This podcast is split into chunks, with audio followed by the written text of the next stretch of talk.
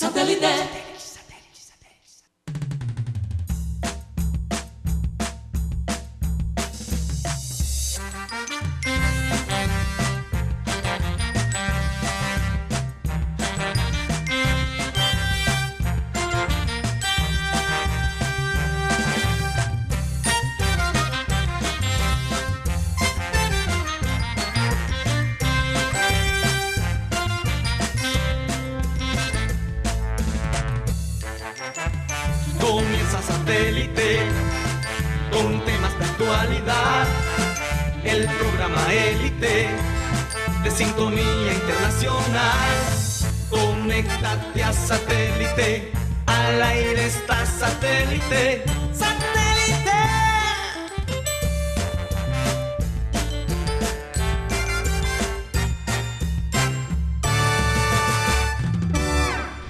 Señoras y señores, bienvenidos a su programa Satélite.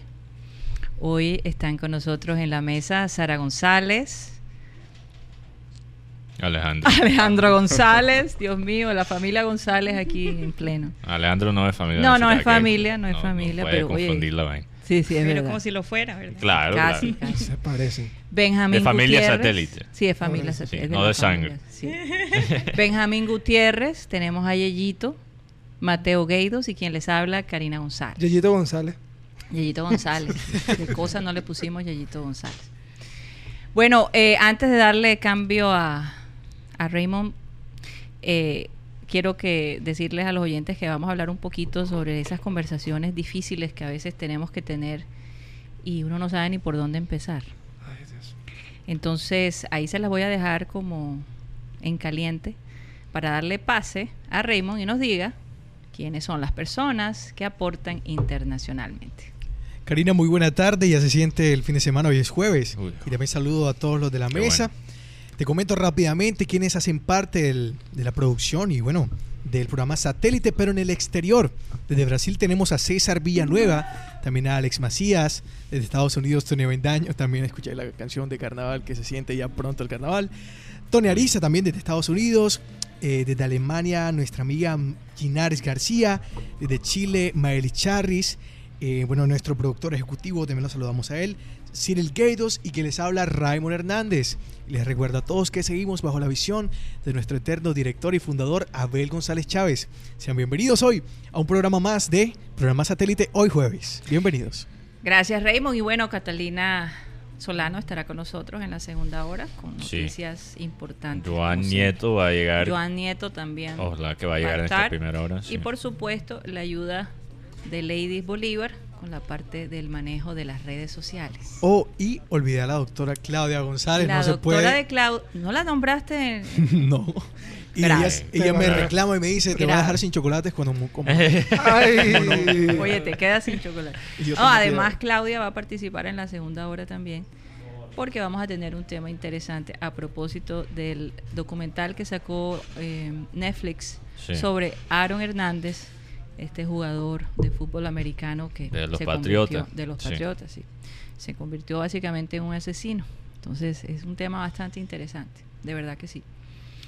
Hoy hablando con Sara, que es especialista en liderazgo, porque eso es básicamente lo que ella está estudiando. Hablábamos de, de las conversaciones cruciales, Un las momento. conversaciones. Un Ah, momento. los invidentes. los invidentes. Ellos también El- tienen Hablando de vainas cruciales. Paren todo. Sí, pero es culpa de Raymond, porque yo creo que Raymond, Raymond debería decir, adelante Guti con nuestros padrinos y madrinas. Yo creo que vamos a tener que hacer abajo. eso. Bueno, buenas tardes, buenas tardes a todos los compañeros, a todos los oyentes. Ellos son Cindy Dueñas, Karina Sanjuanelo, Martica Gómez, Alex Hernández, Winston Sánchez, Alvarito Orozco, El Gocie Mayor Mañe Barrios, Sarita y su señora madre, Kelly Joana, la de Soledad y Luis Alberto Cervantes del barrio El Bosque. Ellos son nuestros invidentes que nos ven y nos oyen a través de satélite hoy, 16 de enero. Así es, un abrazo fuerte para, para esos padrinos y madrinas de satélite. Entonces, como les comentaba, eh, por ejemplo, Sara, yo te, de- hay, hay- hay conversaciones cruciales en, en- en por, por lo menos entre los matrimonios o, o entre las relaciones ¿no? amorosas. Por ejemplo, ¿cómo haces tú para decirle a tu esposo que te molesta cada vez que come postres eh, eh, en, en las salidas a, com- a- a- a cenar, especialmente en la noche. Sí, no Y, sí, y que no se ofenda y que no Ese lo es un tome ejemplo como una bastante crítica. específico. No, es un ejemplo, Un ejemplo realmente general. general. Ah, a general, cualquier claro. persona le puede pasar. Claro. O, o, o, o, o como tú le dices me a ha una pasado, persona. me ha pasado. Eh, primero que todo, un saludo a mi esposo, que sé que Mm. me está viendo. Sí, que él, que él te fan manda, número uno. él manda aquí un mensaje. Aquí está mandando mensajes desde Vancouver, allá desde el congelador, como le digo yo, Sí. con menos 4 o 5 grados Uy. y como con 20 centímetros de nieve. Y nosotros Eh, aquí con 30 grados. Delicioso, la brisa, Una el brisa clima chévere. está espectacular en Barranquilla. Sí. Mira, pues nos ha pasado no solamente con respecto a la comida, yo pienso que hay que empezar desde el corazón, primero que todo. ¿Cuál es, cuando tú vayas a tener una conversación de ese tipo, cuál es el objetivo de esa conversación? Ayudar a la persona, lo haces, lo haces por él, lo haces por ti, por el que dirá. O sea, siempre ten primero claro cuál es el objetivo de esa conversación. En este caso que tú me pones como, por ejemplo, eh, primero que todo hay que escoger el mejor momento para hablar del tema. No, no vas a poner ese tema en el momento que la persona está pidiendo el póster. Yo escogería un momento donde estamos chéveres, Sí, estamos viendo de pronto un programa o, algo, o yo le, o le leo algo que, que vi sobre el azúcar y cómo hay que cuidarse y lo que ocasiona. Y, y le puedes empezar diciendo, me he dado cuenta que a veces cuando estamos cenando eh, pides postres. Yo te sugiero que para cuidarnos deberíamos evitar, y te incluyes ahí tú misma en la película, deberíamos evitar eso es súper importante. tantos postres. Sí. Sí. El tono de voz es importante. Siempre, pues ya en el plano de tu esposo, de algún familiar, pues poner ese tono de amor. Mm. Eh, si ya es con un empleado, que tú tienes un empleado, o ya a nivel empresarial, pues no vas a poner un tono de pechiche, sino un tono profesional, un tono serio. Y, y siempre eh, darle a la persona tu punto de vista. Yo creo usar ciertas palabras como... yo- Eso te iba a yo- preguntar, ¿cuáles serían las palabras claves que no ponen a la persona a la defensiva? Porque es que cuando tú dices, es que yo pienso que tú, Mm. ya Mira, cuando yo ese tú- pienso, ese tú es grave. Ese tú es, es una de las grave. palabras que tenemos o a mí que me evitar. gustaría, a mí me gustaría, ya eso lo, ya es diferente porque lo estás poniendo desde tu De tu perspectiva. es decir, tú siempre me dices, tú nunca, Cumples. yo te sugiero, yo opino, a mí me gustaría, lo estás poniendo de tu perspectiva porque hay palabras que hacen que tu cerebro se ponga en, En esa eh, en ese modo a la defensiva. Y entonces el cerebro empieza a producir Sí. ciertas hormonas que tienen que ver con la rabia, como la adrenalina, y, y entonces el corazón te empieza a latir más rápido. Y tú sientes, lo- cuando dices "Y que tengo rabia, siento que me hierve la Ira. sangre. Yo Te da como he ira. escuchado de una estrategia de, bueno, el título en inglés es un poquito vulgar, pero digamos, Entonces, digamos que, ¿será el- que lo la decir? traducción como más limpia, Más suave. más suave en, en español sería un sándwich de popó. Ya, ya. ¿Ok? Ok. Porque tienes el pan, o sea, empieza con algo positivo. Después pones la crítica en la mitad y terminas con algo positivo. Y es más fácil para la gente aceptarlo porque empieza, no empieza de una con lo, el popó que está en la mitad, empieza con lo suave el pan y tiene, o sea, terminas y, y empieza con lo suave. Y no tiene que ser así. Bueno, van a haber momentos en una conversación que a ti te va a tocar casi que retroceder y recordar cuál es el motivo de la conversación, que es lo que le llaman los americanos safety, o sea, Mm. que tú te sientas seguro. Seguro, Cuando sí. tú ves que la otra persona le está como hirviendo la sangre, no está recibiendo de la forma como tú de verdad quieres decirle las cosas, sino que lo está tomando por otro lado, para ahí y le dices, mira, de verdad te digo que mis intenciones son las mejores, no quiero que te sientas ofendido, perdóname si no, si la, la forma como te lo estoy diciendo no es la mejor. Mm. Y a veces hay que comenzar otra vez. Yo a veces le he dicho a mi esposo, metí la pata, eh, no te dije las cosas como quería, se me fueron las luces o, o- o me salió con mucha rabia, permíteme decirte lo que de verdad te quiero decir otra vez. Dame y otro a veces chance. dame otro chance de decirte lo mejor. Sí. Yo he aplicado esto y, y la tesis de mi carrera fue basada en, en conversaciones cruciales que las enfoqué más a nivel de mi empresa, en la empresa, en la aerolínea en la que yo trabajo Sí. me di cuenta que a nivel de las oficinas se habían creado muchos videos y muchos cursos para eso, pero no cuando hablamos con gente desconocida.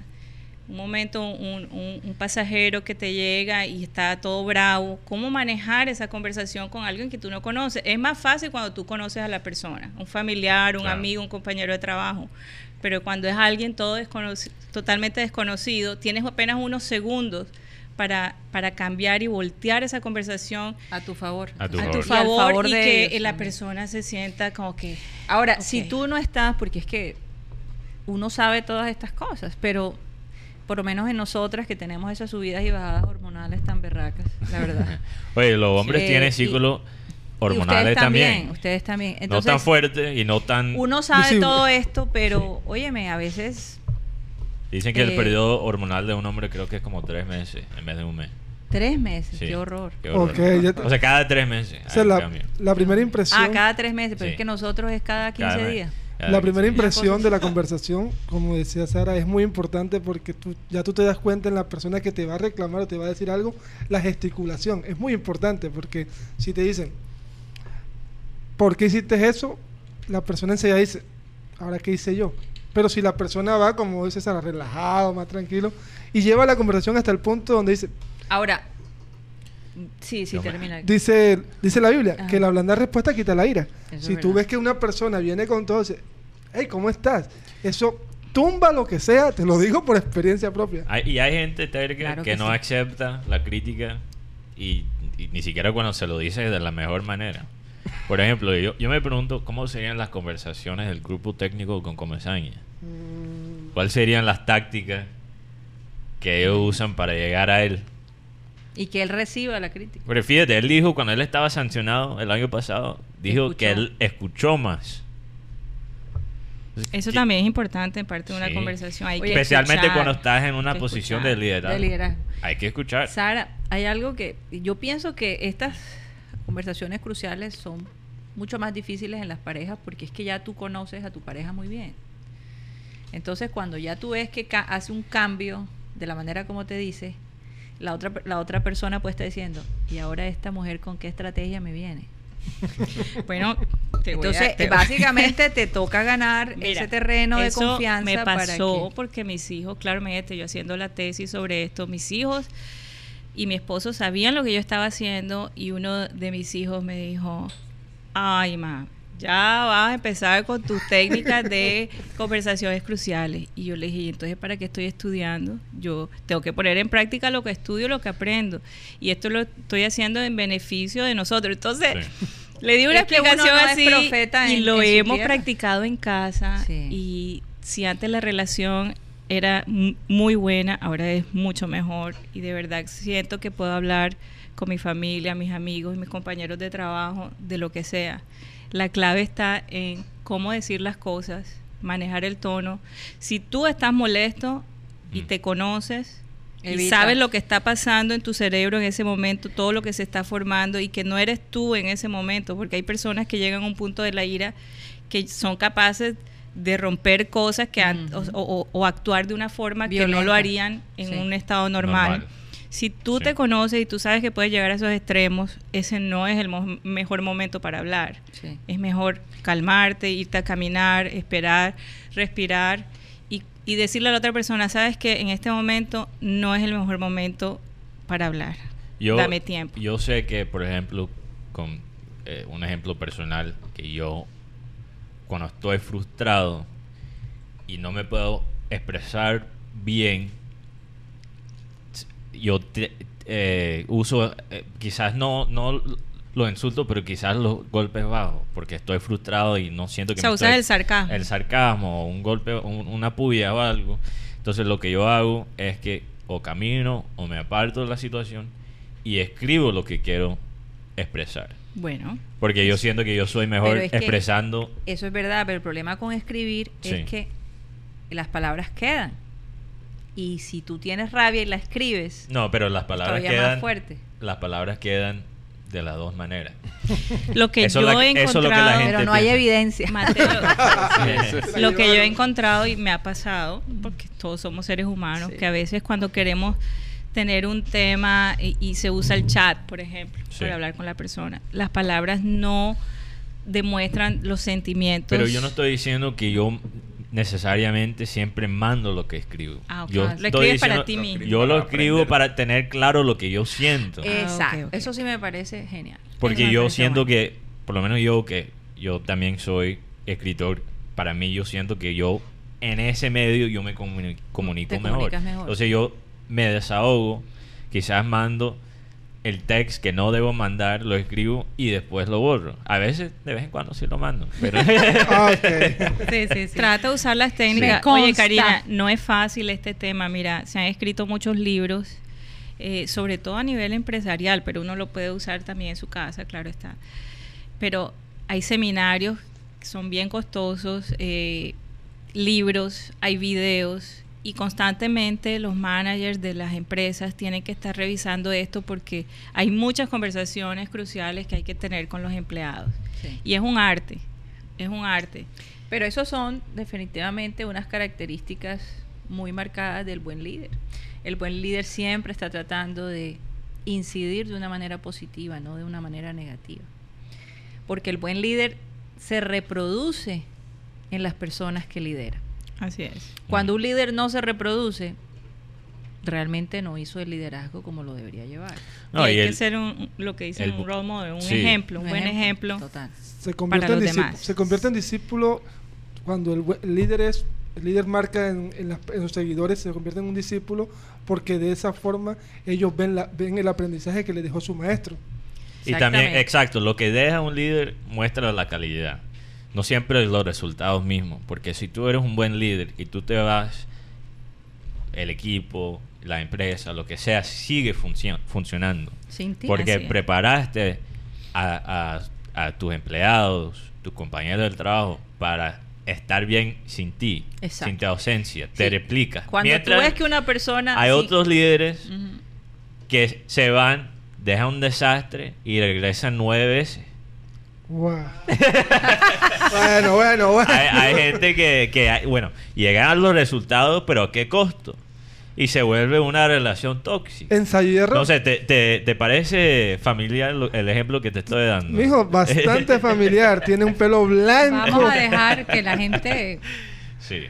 Especule lo que estamos hablando. ensayo y error Oye, pero Guti, ayer estuvo en el par- primer partido de pretemporada Sí. del Junior. Bueno, Oye, los primeros dos dos. goles. Los primeros dos pretemporadas del Oye. ¿piensas que eso, que el hecho de que Borja metió dos goles es como un, como un buen anticipo? sí a la, Bueno, es pretemporada. la verdad Eh, bueno, es pretemporada. Y contra Jaguares. contra. Jaguares pero también podemos decir que el equipo de Jaguares también empató con Junior el primer partido entonces también hay que hablar del tema sea ¿qué vimos nosotros? la gente que estuvo conmigo pudo hablar pudo decir algo vimos un Borja como peladito juguete nuevo Ah. Borja cada balón que cogía era como que su, an- su ansia era hacer un gol o hacer una buena jugada.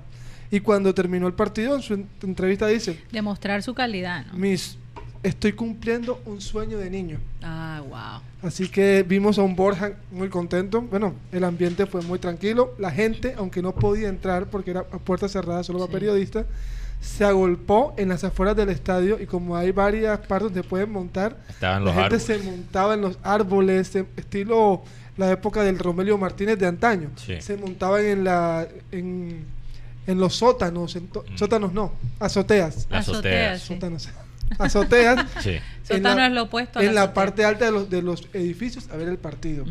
Y cada vez que Borja hacía una jugada, la gente gritaba, o sea, el ambiente con Borja ha sido muy agradable. como- Sí. Yo me imagino que el primer partido del Junior va a ser lleno total. Esperamos este próximo 20 25 de enero, Junior Equidad 6 y 10 en Barranquilla. Así que hay que- Pero, Hay que pero ahí. Guti, de lo que entiendo de los dos partidos, lo que tú me expli- explicaste fuera del aire, es que el equipo que jugó Jaguares, los dos equipos, uno era titulares y uno era suplente. igual que Junior. No, pero de, bueno, no sabemos de verdad cuáles son. Eso es lo interesante de este equipo, que hay tantas nuevas contrataciones, no sabemos quiénes son suplentes y quiénes son titulares. Bueno, el primer Por ejemplo, equipo- yo me imagino que Bora va a ser titular. Sí, Borja y pero técnicamente jugó contra los suplentes de Jaguares. Sí, pero yo lo Entonces, que... los dos equipos de Junior eran más una mezcla, Sí. y- mientras que Jaguares sí jugó titulares y suplentes. Te voy a decir algo. Este, yo vi la nómina de Junior, las dos nóminas. Bueno, en el primer equipo estuvo Viera, que sabemos que es el fijo. Ah, Los cuatro defensas que van a jugar, que son Dani Rosero, Germán Mera, Biafara y Angulo en el primer equipo. Oye, ahora Viera tiene otro amigo modelo en el equipo. ¿Cuál? El Sherman ese, parece un, Ah. Ah, un sí. Ricky Martin. Ah, pero- Se, cam- Pero- se cambió el estilo Chimbo. porque Sherman siempre... pero qué bueno, porque es que demasiada presión sobre bien. Pero es bien bajito. ah, es Y así, bastante- un, ¿Cómo? Un, un, un Ricky Martin bajito. Con Ricky Martín bajito y hombre. y hombre, que no es lo mismo. Oye, oye, ey. Ey, falta de respeto, Guti, por No, favor. no, no, falta de respeto. Falta de respeto. Bueno, te sigo, te sigo en el tema futbolístico. No me No, tenemos por- una turba Martin LGTBI allá nada más afuera. por ¿eh? el look, no por... Nada, el por el mediocampo fue Leonardo Pico con Didier Moreno, de lo cual yo digo que Este fue en el primer partido. Sí, señor. La zona de volantes, Dani Moreno, Daniel. Moreno todavía está en Junior, Cariaco Todavía González. Cariaco también todavía está en Junior. Teófilo Ok. Gutiérrez y Carmelo Valencia. El partido fue te- no fue tan 0 a agradable, 0 cero- terminó. 0 a 0. Ok. Tuvo cuatro opciones Junior, dos en los palos y remate que sacó el arquero. En el segundo partido, Junior pone a José Luis Chunga, arquero. La defensa, dos, dos sub-20. Los centrales fueron César Haider, que marcó un golazo de mitad de cancha, y Rafael Pérez. El mediocampo fue un mediocampo más, más equilibrado y más activo, con Cristian Higuita, que dejó buenas impresiones. Oye, Cristian Higuita. Larry Vázquez. calidad. Los dos volantes creativos fueron este, Inestrosa, Y James Sánchez. James Sánchez. Mis dos jugadores favoritos. Sí, yo apenas lo vi, aquí Mateo se va a dar un lujo. Y media punta, Y fíjate. Sherman contra, mira, contra los suplentes de Jaguares hasta Inestrosa puede lucirse. Sherman Cárdenas y en punta Miguel Ángel Borja. Parecía que Borja y Sherman se hubieran Sí. jugado desde, pelai- desde chicos, porque Qué bueno. se, con- se me, completaron me muy bien. interesa esa, esa conexión. Entonces, ¿cuál tú qué dirías es, es el, el mejor once Bueno. ahora mismo? Viera en el arco, Ah. la zona defensiva. Recordemos que ni Piedradita ni Fuente van a poder estar en estos partidos por suspensión y porque Fuente está con Selección Colombia. Rosero y Mera, me parece que Rosero Eh, ha- dejó pero, buenos ¿Cuántos años tiene Viera? 36. O sea, ya tiene le queda- 36. yo pensé. Treinta. A él le queda que un par de años. Un par de años. ¿Sabes Hay que los que arqueros, a, los, ya. ar- Pero es portero. yo- a los un arqueros le poquito puede más. como 38, 39 años. Eso estaba yo Bufón, pensando. ¿cuántos tenía? Cuaren- tiene Sí, Bueno, tiene. 41, ¿no? sí, Buffon todavía está vivo, Todavía Alejandro. está. no, Y está bueno, jugando. No, no, yo lo decía, pensé que. Oye, por cierto que Alejandro nos trajo aquí Bollo de yuca. bollo de yuca de High, Magdalena. Sí. Y queso también. Yo recuerdo, yo tenía una amiga de High cuando ella traía eh, bollo y queso blanco. Esa era la Es un locura. manjar. Un verdadero Oye. manjar. Así que la- lo vamos a comer no delante de ustedes para no, No, yo, a hacerle me da agua a pena. la Tú boca. me ¿ah? pasar el bollo se ahora nos está mismo. haciendo agua a la boca aquí. ¿no? Mira, aquí, aquí, sí, muestra el, el Claro. bollo aquí. La mercancía. Está, está recién calentadito. Uy. Oh, no, qué locura. La verdad está muy fresco, está muy rico. Yo lo probé antes. Dame un y- pedacito ahí para Y claro, Bueno, sigo, Dios con, mío, sigo con la nómina. que roten. Sí, sí, Sigue con la nómina, Con la nómina y yo Mateo. aquí Va- te, gusta. pruebo el, el- Bueno, de yuca. en la defensa. Dani Rosero con Germán Mera, que dieron muy buenos resultados en el primer partido. Se vieron dos centrales que ya se conocen del Cali. La Eso verdad, huele bien. Por Rosero, el balón por arriba no pasó nunca por Rosero. La verdad, Rosero fue un central bien, bien firme. Y Jason Angulo, que viene del Pumas de México.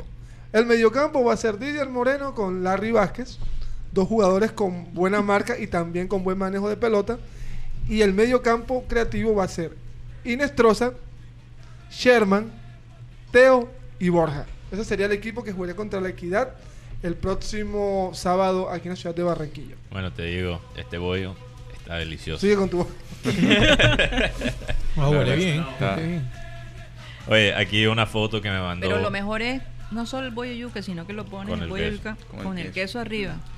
Mira, Eso aquí también se le llama Una matrimonio. Una más foto. que Eso es lo que el- se le llama el matrimonio. una foto que me mandó. ¿No? Se le llama Al matrimonio. bocadillo con queso, pero también a este. No, el Sí, el matrimonio, es bollo de al yuca bollo de yuca con con queso. queso. con Y el queso o el de bocadillo. mazorca con con queso. Y el bocadillo con queso. Es un, matri- es matrimonio, ese- ese es un matrimonio dulce. Oye, Agridulce. Aquí hay una foto que me mandó un meme, un tweet que me mandó Orlando Camargo, el cabezón, como es llamado por sus amigos. Eh, aquí dice, míralo ahí, tan inocente. Si supiera que el tu- titular va a ser Carmelo, a él de pronto lo ponga contra Jaguares y es Comesaño mirando hacia Borja. Una foto de Borja ahí. Sí, ya la, ya la- ya la- ya la vi, ya la vi. Pobrecito Borja, no sabe lo que le Está espera. buenísimo. No, yo creo que lo que le espera a Borja es que va a jugar como lateral defensivo. Eso es lo más probable. Nunca sabes con Comesaña. Pero bueno. Bueno, creo que vamos a tener a Joan. Eso era Joan. Joan va a estar con nosotros. Creo que vamos a tocar el tema del supuesto estadio. No Él sabemos. debe estar enterado. No sabemos ahí si es un chisme sin, sin nada de verdad. Sin si, fondo. si es una estrategia del Junior para probar las aguas, para ver lo que dicen los fanáticos. No sabemos O para si... demostrarle poder a los, a los, a los bogotanos que, se, que, que dijeron de que Char se moría, digamos, los de- derechos de televisión. Oye, esa vaina, bueno, ya, ya le dedicamos bastante, sí, pero le dedicamos bastante pero tiempo. la gente, hoy estaba hablando del tema del canal y les cuento algo. La gente dice, salió un hashtag, no vamos a pagar ese canal porque, como dicen, vamos a ver solamente... Oye, ¿y será que el Junior puede decir no quiero que transmitan? No, porque... Los partidos, no los puede. derechos Sí, porque ya el fútbol de colombiano es, de ellos, Es de ellos. es de Win. Junior, podría Junior lo que podría decir es no transmitan en, en Barranquilla. Y es muy difícil porque ya hay unos acuerdos firmados. Sí. No, y la liga es el que maneja los derechos de los equipos para los partidos, porque ellos son la liga. Sí. Ahora, lo que el, el equipo hace con las imágenes después de la transmisión es otra vaina. Ellos sí tienen control sobre eso. Pero bueno, vamos a ver, Guti. Yo estoy. ¿Tú qué se dice todavía de, de James Sánchez? Que James Sánchez supuestamente se, se iba a ir para Once Caldas. Sí, ¿no? pero con la idea de Víctor Cantillo, el equipo tuvo que hacer como re- reversar la, situa- la, la situación porque Mm. quedaba Junior cojo. Porque no se podía quedar con 22 jugadores. Tras que son 25 que puede tener y ahora dejar a James Sánchez y dejar a Cantillo, entonces era muy complicado. Además, los volantes de marca todos, casi todos se han ido. Solamente quedó James Sánchez. Que ayer, vamos a ser claro, tuvo un muy buen desempeño. Ay, pero yo también juego bien contra los suplentes de Jaguares. Bueno, vamos. Mateo, te recomiendo. Oye, ¿y cuál otro entrenamiento va a tener el Junior? El próximo sábado va a jugar contra Unión Magdalena, Unión aquí en el Magdalena. Metropolitano. Bueno, Hay o que sea, ver. yo me imagino que están, los de la gente de Unión Magdalena me perdonará, pero están jugando con equipos que no les hace, digamos, sacar todo su... su ellos dicen dos cosas, porque también como nosotros lo hemos hecho, hemos criticado la decisión de... Ay, aquí está Joan con nosotros. Llegó Vamos, Giovanni. vamos a ver cómo lo aco- acomodamos aquí. Vamos a, a- a pedir aquí un cambio momentáneo Momentáneo, sí. con Sara González. Que ahora regrese con nosotros. sí, después. en la segunda hora. Pero eh, nosotros no somos los únicos que han criticado la decisión de solo jugar partidos de, de pretemporada con equipos de aquí en la costa. Sí. Y no solo eso, pero equipos que están en la B. Pero lo que sí es positivo es que especialmente para jugadores como Borja, que entran como goleador, es una base para la confianza de sus jugadores. Borja metió sus dos goles contra los suplentes de Jaguares y Pero él lo debe- metió. pero lo metió. Sí. Lo metió. Es una manera de. Lo que yo digo es que tenemos que tener un balance. Yo no digo que no jueguen partido contra Juárez ni Unión. Yo digo que hay que meter por lo menos un partido de pretemporada contra un equipo de calidad. O sea, no, no todos los pretemporadas pueden ser tan El, fáciles. el problema es que qué equipo le pondrías tú? No llega- América, Cali, ¿qué? Y- Entonces, bueno, Nacional está jugando en Miami contra dos equipos brasileños, fíjate. Y, y la Pero es que ellos dijeron que no querían viajar. Bueno, es- por eso, eso lo Pero se entiendo. pueden traer invitados. Se ¿no? Tiene puede sus traer invitados. Por lo parte. menos que sea un, un equipo de Ecuador. Un equipo de... O sea, de- algo diferente. Algo diferente. Están en Libertadores para, sí. que vayan yo, tentándose. exacto. yo creo que la, yo creo que la pretemporada de Junior con los equipos va a ser en pleno torneo. Eso es lo que estoy viendo yo.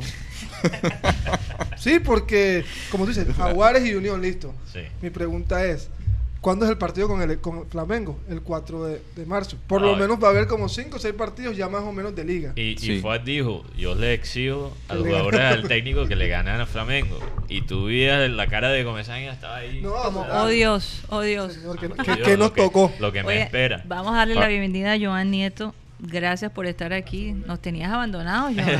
¿Qué pasaba aquí? No, abandonado, Gracias a ustedes no. primero por la invitación otra vez, estar acá en lo que ya siento que es mi familia. Bienvenido. Y nada, Claro. pues pido disculpas por haberlos abandonado. Lo que pasa es que en el tema laboral no había, no se había podido cuadrar el tema Ah, de, del día libre, pero pues afortunadamente se pudo cuadrar para el día de hoy y aquí estamos sin falta. Bueno, Qué bueno. nosotros te queríamos preguntar eh, qué piensas de este, de este chisme, digámoslo así, o de, o de este, ¿cómo se podría decir? Rumor. De Rumor. Sí. Rumor. Para que no suene así como, Como que no como cuento de, Tan malicioso. pequeño, sí. ¿no? De, de chisme, es como que Chimento. como de, co- de colegio, como de, de gente Bueno, inoficiosa. A veces las cosas del Junior se manejan como si fueran cuentos del colegio, pero... Del el Yeah. nuevo el nuevo estadio de Ok. para el Junior. ¿Qué has escuchado al respecto? Bueno, yo este, di mi percepción en mis redes sociales acerca del tema. Ajá. Finalmente vi por ahí que todo es falso. Salieron Sí. por ahí a desmentirlo, Sí. según Sí. vi. Eh, y una de, lo que- una de las cosas que yo decía en cuanto al tema era que era necesario, podría ser, era necesario que un equipo grande tenga un estadio propio, primero de todo. Pero también veía el tema un poco difícil porque a largo plazo no sería un proyecto apoyado por la gente aquí en Barranquilla. Lamentablemente, pues eh, todos vemos la, la realidad y aquí, pues, si es para el tema de la compra de unos abonos, mm, que pues sí, el tema económico no ayuda mucho, pero pues finalmente, así como la gente saca para unas cosas, puede sacar para otras. Y creo que finalmente muchas de las cosas que se dicen terminan con, con un aire como de excusa. Entonces, a largo plazo, el proyecto podría ser apoyado, pero todos sabemos de que no, lo, no va a ser apoyado. Otra cosa de las que yo decía acerca del tema era que la Pero, ubicación, pero, pero el Junior tiene la ¿Qué- facilidad pero para qué podría motivar? el Junior puede hacerlo. ¿Cuál, cuál- cuál- ¿Cuáles son los factores de este plan que, bueno, se dice que es falso, pero a veces lo que dicen Tú que es dices falso... los permisos desde el después de de vista sí. distrital. Algo tiene de cierto. sí. Sí, algo tiene que decir. Yo, yo creo que esto es más bien una estrategia de, de ver, sí, de marketing, para ver lo que dice la gente, para ver lo que suena, lo Pero- que no suena. Pero es que lo que yo veo es que él no- él- ellos no niegan el proyecto como tal. Sí. Ellos niegan la, La ubica- ubicación. la ubicación. Entonces, Ah. enseguida tú dices como que... Sí, pero no. Sí, Pero pe- eso, eso era la queja más grande también, la Sí, la ubicación. ubicación, ¿qué dicen Entonces, que ¿cuáles no? son los factores que no podrían motivar a la gente ir a un estadio nuevo? No. Mucha gente lo que lo que dice respecto al metropolitano es que está mal ubicado, es lo que Mal dice. ubicado. Que está mal ubicado, que pues está más para Soledad que para Barranquilla y tal. Pero entonces yo digo, ajá, pero si el metropolitano está mal ubicado y el Romelio está dentro de la ciudad, ¿por qué no se llena el Romelio tampoco? mm, Siendo que el Romelio tiene menor capacidad que el Pero, por ejemplo, como está el Junior ahora, Joan, el Romero nos quedaría chiquito. no daría no daría abasto. No daría abasto. Incluso con un Junior como el de ahora, un estadio nuevo, que si hiciera un estadio nuevo, ob- obviamente sería de menor capacidad que el Metropolitano, se quedaría gente por fuera. Bueno, Bueno, no estoy tan segura de eso. Pero la verdad es que hace falta un estadio yo prefiero... en la mitad. Sí, y yo prefiero un Es como- estadio de 32 mil personas que se llena todos los partidos que el metro que se llena tres o cuatro veces al año. Sí, No, y de ahí sabes que tienes O que sea, desde el punto de pilas, vista de claro, negocio, desde es el de punto de vista del- de negocios, que yo pienso que, hombre, la familia que, que es dueña del Junior se destacan por ser hombres de negocio. Desde el punto de vista de negocio, si lo miras así fríamente, sí sería una buena Es inversión. supremamente Aquí. conveniente. Incluso Además, el museo se haría. Se harían muchas cosas que no se han podido hacer en el Sería Metropolitano. excelente. Y otro centro comercial. imagínate. Sí, exactamente. Pero Porque aquí falta Eso centro es lo que yo digo. Aquí va a haber un centro comercial ubicado dentro del estadio. Eso sería maravilloso. Sí, porque de todas maneras la, la entrada económica del centro comercial sería Sí, para el directamente Junior. para el club. Pero mirando aquí el comunicado, yo aquí, don Jimmy Char, miembro de la familia Char, se permite aclarar que en ningún momento se ha referido a la construcción de un estadio cerca a la Alameda para el equipo, y mucho menos que la junta directiva esté evaluando dicha situación. Char nunca se expresó de esta manera como está circulando en redes sociales, después de ser entrevistado para hablar del béisbol colombiano. Cuando- Imagínate, lo están entrevistando del béisbol O sea, y sacan la información del estadio. ¿Qué es una locura, es una locura.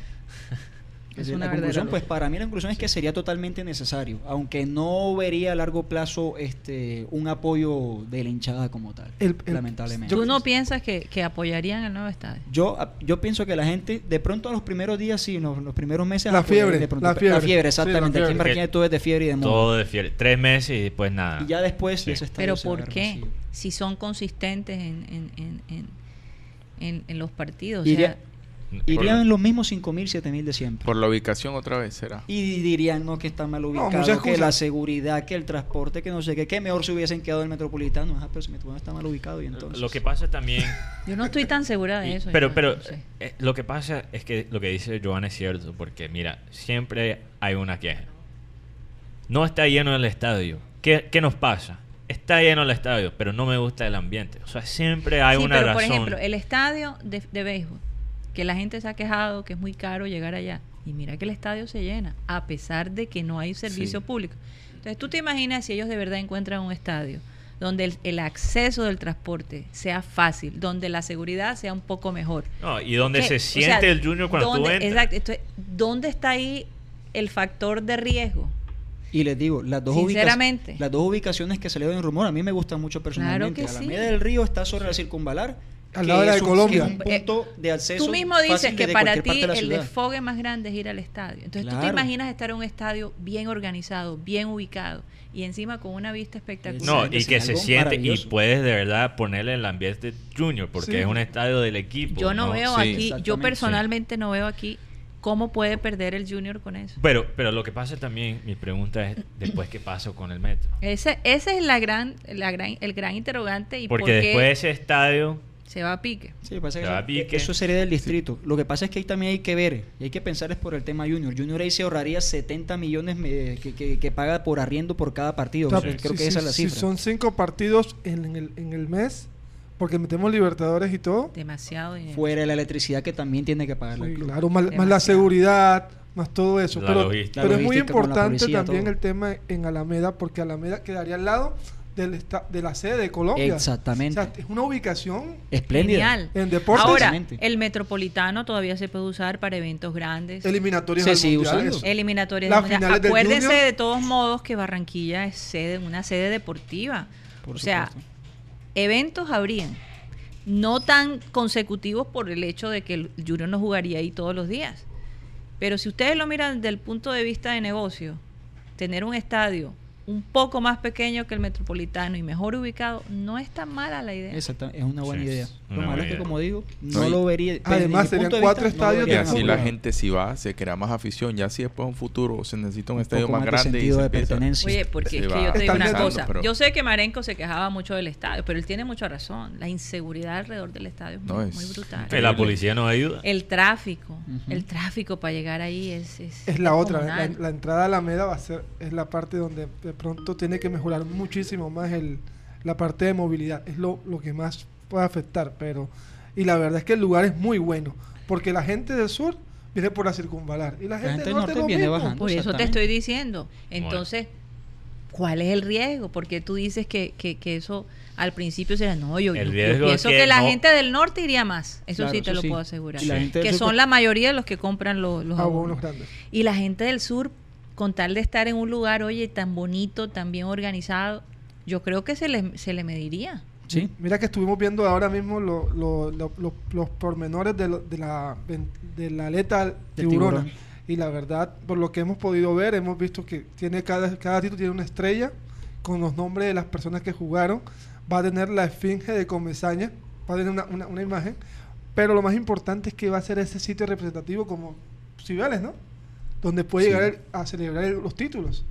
Claro. Entonces esa es la idea, tener algo que represente al Junior en Barranquilla. Porque ¿qué representa al Junior en Barranquilla? La verdad es Casi que todo. Que la aleta, ¿dónde queda? va a quedar en el malecón. En el Pero, malecón. y fíjate, yo, yo te pongo un ejemplo, el malecón. La gente del sur va al malecón Sí. Sí. y son felices allá. El malecón entonces, entonces, entonces eso es lo que yo digo. Eso no, permi- eso no ha dejado que la gente del sur vaya porque el malecón está ma- lejos de donde ellos viven. La gente va, la gente hace el esfuerzo y va. Sí, sí, de hecho. Sí, eso es Lo cierto. importante es tener un buen medio de transporte y que no sea tan costoso y que la gente tenga vías de llegada. Y allá por ¿Y se ejemplo, están haciendo? como te digo, y se, están, haciendo. Entonces yo, yo pienso que este es el momento porque hay la infraestructura. Definitivamente la De hecho, yo pienso que hace rato lo hubiesen podido hacer, porque el músculo económico que tiene Junior detrás es, es ideal para hacer ese proyecto, incluso proyectos Pero mucho lo que más grandes. pasa es que yo pienso que el público, la gente en Barranquilla, confía ahora aún más en lo que se está construyendo, porque ya han, Ven resultados. ya- sí. Sí. los resultados han sido más positivos, entonces ya se cree en lo que se construye. Sí. Acuérdense que a veces construían algo y, y se caía, no funcionaba, o sea, Mira, lo hacían a, a medias. fíjate, Eso ha cambiado mucho. La fiebre del malecón se ha mantenido. Sí, total. Porque está, ellos están siempre agregando cosas. sí. Sí. Hace Hay una- hay una- Ellos hay- no se quedan quietos. Sí. Siguen, o sea, el malecón siempre hay Mira, algo nuevo. Y, también están haciendo, por ejemplo, cosas en la, en la Plaza de la Paz. Oh, oh. como para dividir la gente, porque entonces todo el mundo en el malecón y entonces es imposible. para darle vida a ese sector, porque ese sector donde está la Plaza de la Paz nueva, o la segunda parte, era un sector solo, era muy solo, la gente se quedaba en acá. Pero ya ahora con esta nueva Plaza de la Paz, la verdad, la iluminación, el tema de la, de las, del agua, ha hecho que la gente vaya. Y además tiene su plazoleta, o sea, te puedes sentar a comer, a escuchar música, música freestyle. Entonces, es muy... Es Mira muy que el museo, ¿dónde queda el Museo del Caribe? El Museo del Caribe queda allá cerca de la aduana. de- cerca de la Avenida del Río. Qué chévere, un- sería un estadio. Bueno, si no fuera en Alameda, sino por el malecón, ya quedaría como cuando estaba el Vicente Calderón del Atlético, al lado del río. Sí.Esa sería otra Eso ubicación. sería una Hay- ubicación hay súper- dos opciones. Y Esa por cierto, el Museo del Caribe salió, eh, en este momento está cerrado por reparaciones, Sí, tengo entendido, por espacio de dos meses, aparentemente. No sé qué es lo que va a pasar. La ahí. idea es que le- lo- más inter- hacerlo más interactivo Mm, para que, y la gente pueda ver la- esas obras muy escasas, esas to- todo eso lo Claro. puedan ver. Porque es que muchas porque veces... el Museo de- del Carnaval está bellísimo. Yo Oh. quiero ir este sábado. eh, Sí, vamos, Vamos a ir a- este a fin de no, filmar y es una zona, eso es otra cosa, es una zona es- especial. Mm. Porque del Museo del Caribe, del, del Carnaval, a 3, 4 cuadras está el, el, el de, el estadio de béisbol. Entonces, Claro, si es sí. una Oye, tenemos que mencionar, por cierto, que ayer Gigantes le ganó a Vaqueros de Montería. qué pasa en con ¿Tú eso? lo viste ya? Bueno, entonces la serie queda sí. 3 a 1. Ajá. O aquí está, tenemos el corresponsal de Soledad que nos habla un poquito del béisbol. Pero Sí. antes que, que empiece, eh, Ah. vamos a ir con la camisa. ¿Qué es esto? ¿Qué no es sorpresa Remember nos tiene Time, pero hoy Joan? Sorpréndenos. vamos a hablar de Bueno. esta camisa que no tiene Antes Joan. que nada, pues, y hablando de museo, quería Sí. compartirles que pues hay buenas noticias. Eh, cuando salga de aquí, voy a entablar una conversación por vía WhatsApp con una persona que está interesada en apoyarnos para el tema del museo de parte de la alcaldía de Barranquilla. Wow. Eso es lo primero. Lo Ajá. segundo es que luego de eso paso a recoger una donación eh, que me van a hacer por ahí. Eh, y lo tercero es que esta mañana también se concretó otra donación para el museo que pues aquí la traigo, también se la voy a compartir, eh, de parte del reconocido periodista Francisco Figueroa Turcios. Ah. ah, ok. El hombre ha decidido apoyarnos y pues muy amablemente donó esta camiseta que nos faltaba en la colección eh, para el tema del proyecto del museo. El hombre ha decidido apoyarnos. Wow. Y esa es la nueva. que esa es la del 2004. Esta es del 2004 primer semestre. Ah, ah ¿Y segundo, está, está en perfecta. ¿Y también segundo. También segundo, sí. sí segundo ah, cuando era colechera. Exactamente. Y un excelente estado, que es lo importante. Sí, excelente. Eh, número 10. El señor Francisco dice que se lo obsequió Maneli Torres. Maneli Torres, ah, claro. Entonces tenemos esta nueva pieza para el museo. El 8 era Mar Pérez y Maneli era el 10. Efectivamente, sí. Entonces tenemos esta nueva pieza para el museo. Eh, lo que les estoy comentando, les estaré este, compartiendo todo esto, todos los resultados en exclusiva. Por favor, apenas lo sepas, no oye, lo tienes que venir a decir. Entonces, ¿Cómo la expectativa de, de quizás este nuevo estadio, cómo eso cambia quizás tus planes para el museo? Ahora especialmente, especialmente que tienes a alguien interesado. Pues bueno, como dicen por ahí, siempre hay que ver diferentes opciones. Claro. Eh, la primera opción obviamente la tenía Junior, con, por ahí no, no se ha concretado nada todavía, entonces vamos a ver esta opción con la alcaldía de Barranquilla. Alcaldía. A ver ¿Qué cómo se desarrolla. Oye, pues- eh, ¿no, será, ¿no será que en el Museo del Caribe van a hacer un, un cuarto especial para, para el Junior? Que Porque eso forma Eso parte de nuestra... eh, la- el nuevo tengo alcalde- entendido que un proyecto aparte. La nueva alcaldía aparte. tiene un proyecto para hacer diferentes tipos de museos y entre eso está el del Junior. Exactamente. Ahora, yo te digo la verdad, Joan, yo sé que la primera opción es con Junior, pero quizás confío más que el proyecto se hace de una buena manera con la alcaldía que el mismo equipo. Claro. Sí, yo creo que es una muy buena opción, ojalá que, que funcione. Me digo, hay que ver las diferentes opciones. Sí, sí. Y finalmente, eh, con la que más nos convenga y con la que más le convenga, obviamente, también a la hinchada de Junior nos vamos a ir. Claro. Porque obviamente esto tiene que ir sí o sí antes del 2024. Claro.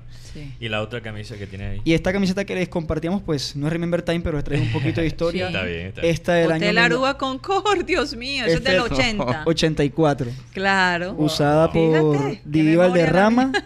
usada por Didi Valderrama contra el Santos de Brasil en Copa Libertadores. Wow, Oh, wow. Didi Valderrama, claro.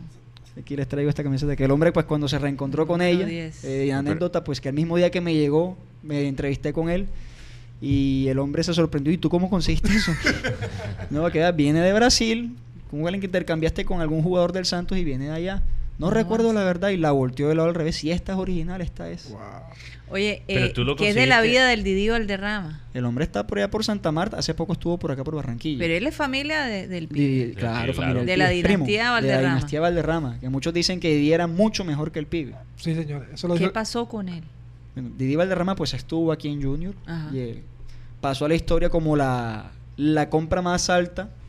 O la primera compra más alta de, de un jugador, el, primer- el fichaje de, más caro que, que hizo Junior por primera vez Sí. ¿eh? en el año 84. Eh, y ahí el Didi pues eh, se convirtió figura de Junior, pasó a la historia de Junior eh, porque fue el primero de la dinastía Valderrama en vestir los colores rojiblancos. Eh, luego de eso, en el año 87, si no estoy mal, pasó al Atlético Nacional. Y allá pues decayó un poco en lo que fue su carrera. Las lesiones también lo afectaron Y nunca, bastante. nunca, nunca jugó internacionalmente, que yo creo que eso No, pudo nunca haber salió sido un del país. gran en selección, sí. Sí, selección sí. selección. Selección pero sí, pero no como el pibe a nivel que clubes estuvo no, desde el Parma. no salió del el, país. pibe, el pibe Sí, decía No, que... Parma fue Asprilla. El pibe decía que no, él no era él no era tan bueno, Sí. era bueno, pero que muchos de sus primos eran mejor que él. Claro. Pero él con disciplina Era más... di- llegó a donde, Claro. donde era. Ese fue el tema. Era más consistente. Y, un poco y- más y hay que y, y de todos modos pibe era mucho más creativo en sus jugadas Claro. la Sí. Bueno, y, y el pibe, y su imagen también algo era de- mucho más llamativa mira, de la parte física, el pibe jugó hasta que casi a los 40 años. 40 años sí Con muy pocas lesiones así el pibe juega es en el Tampa no Al final. El Tampa en Bay y Tampa, el Miami Fusion. Miami Fusion. Y creo que esos dos. Sí.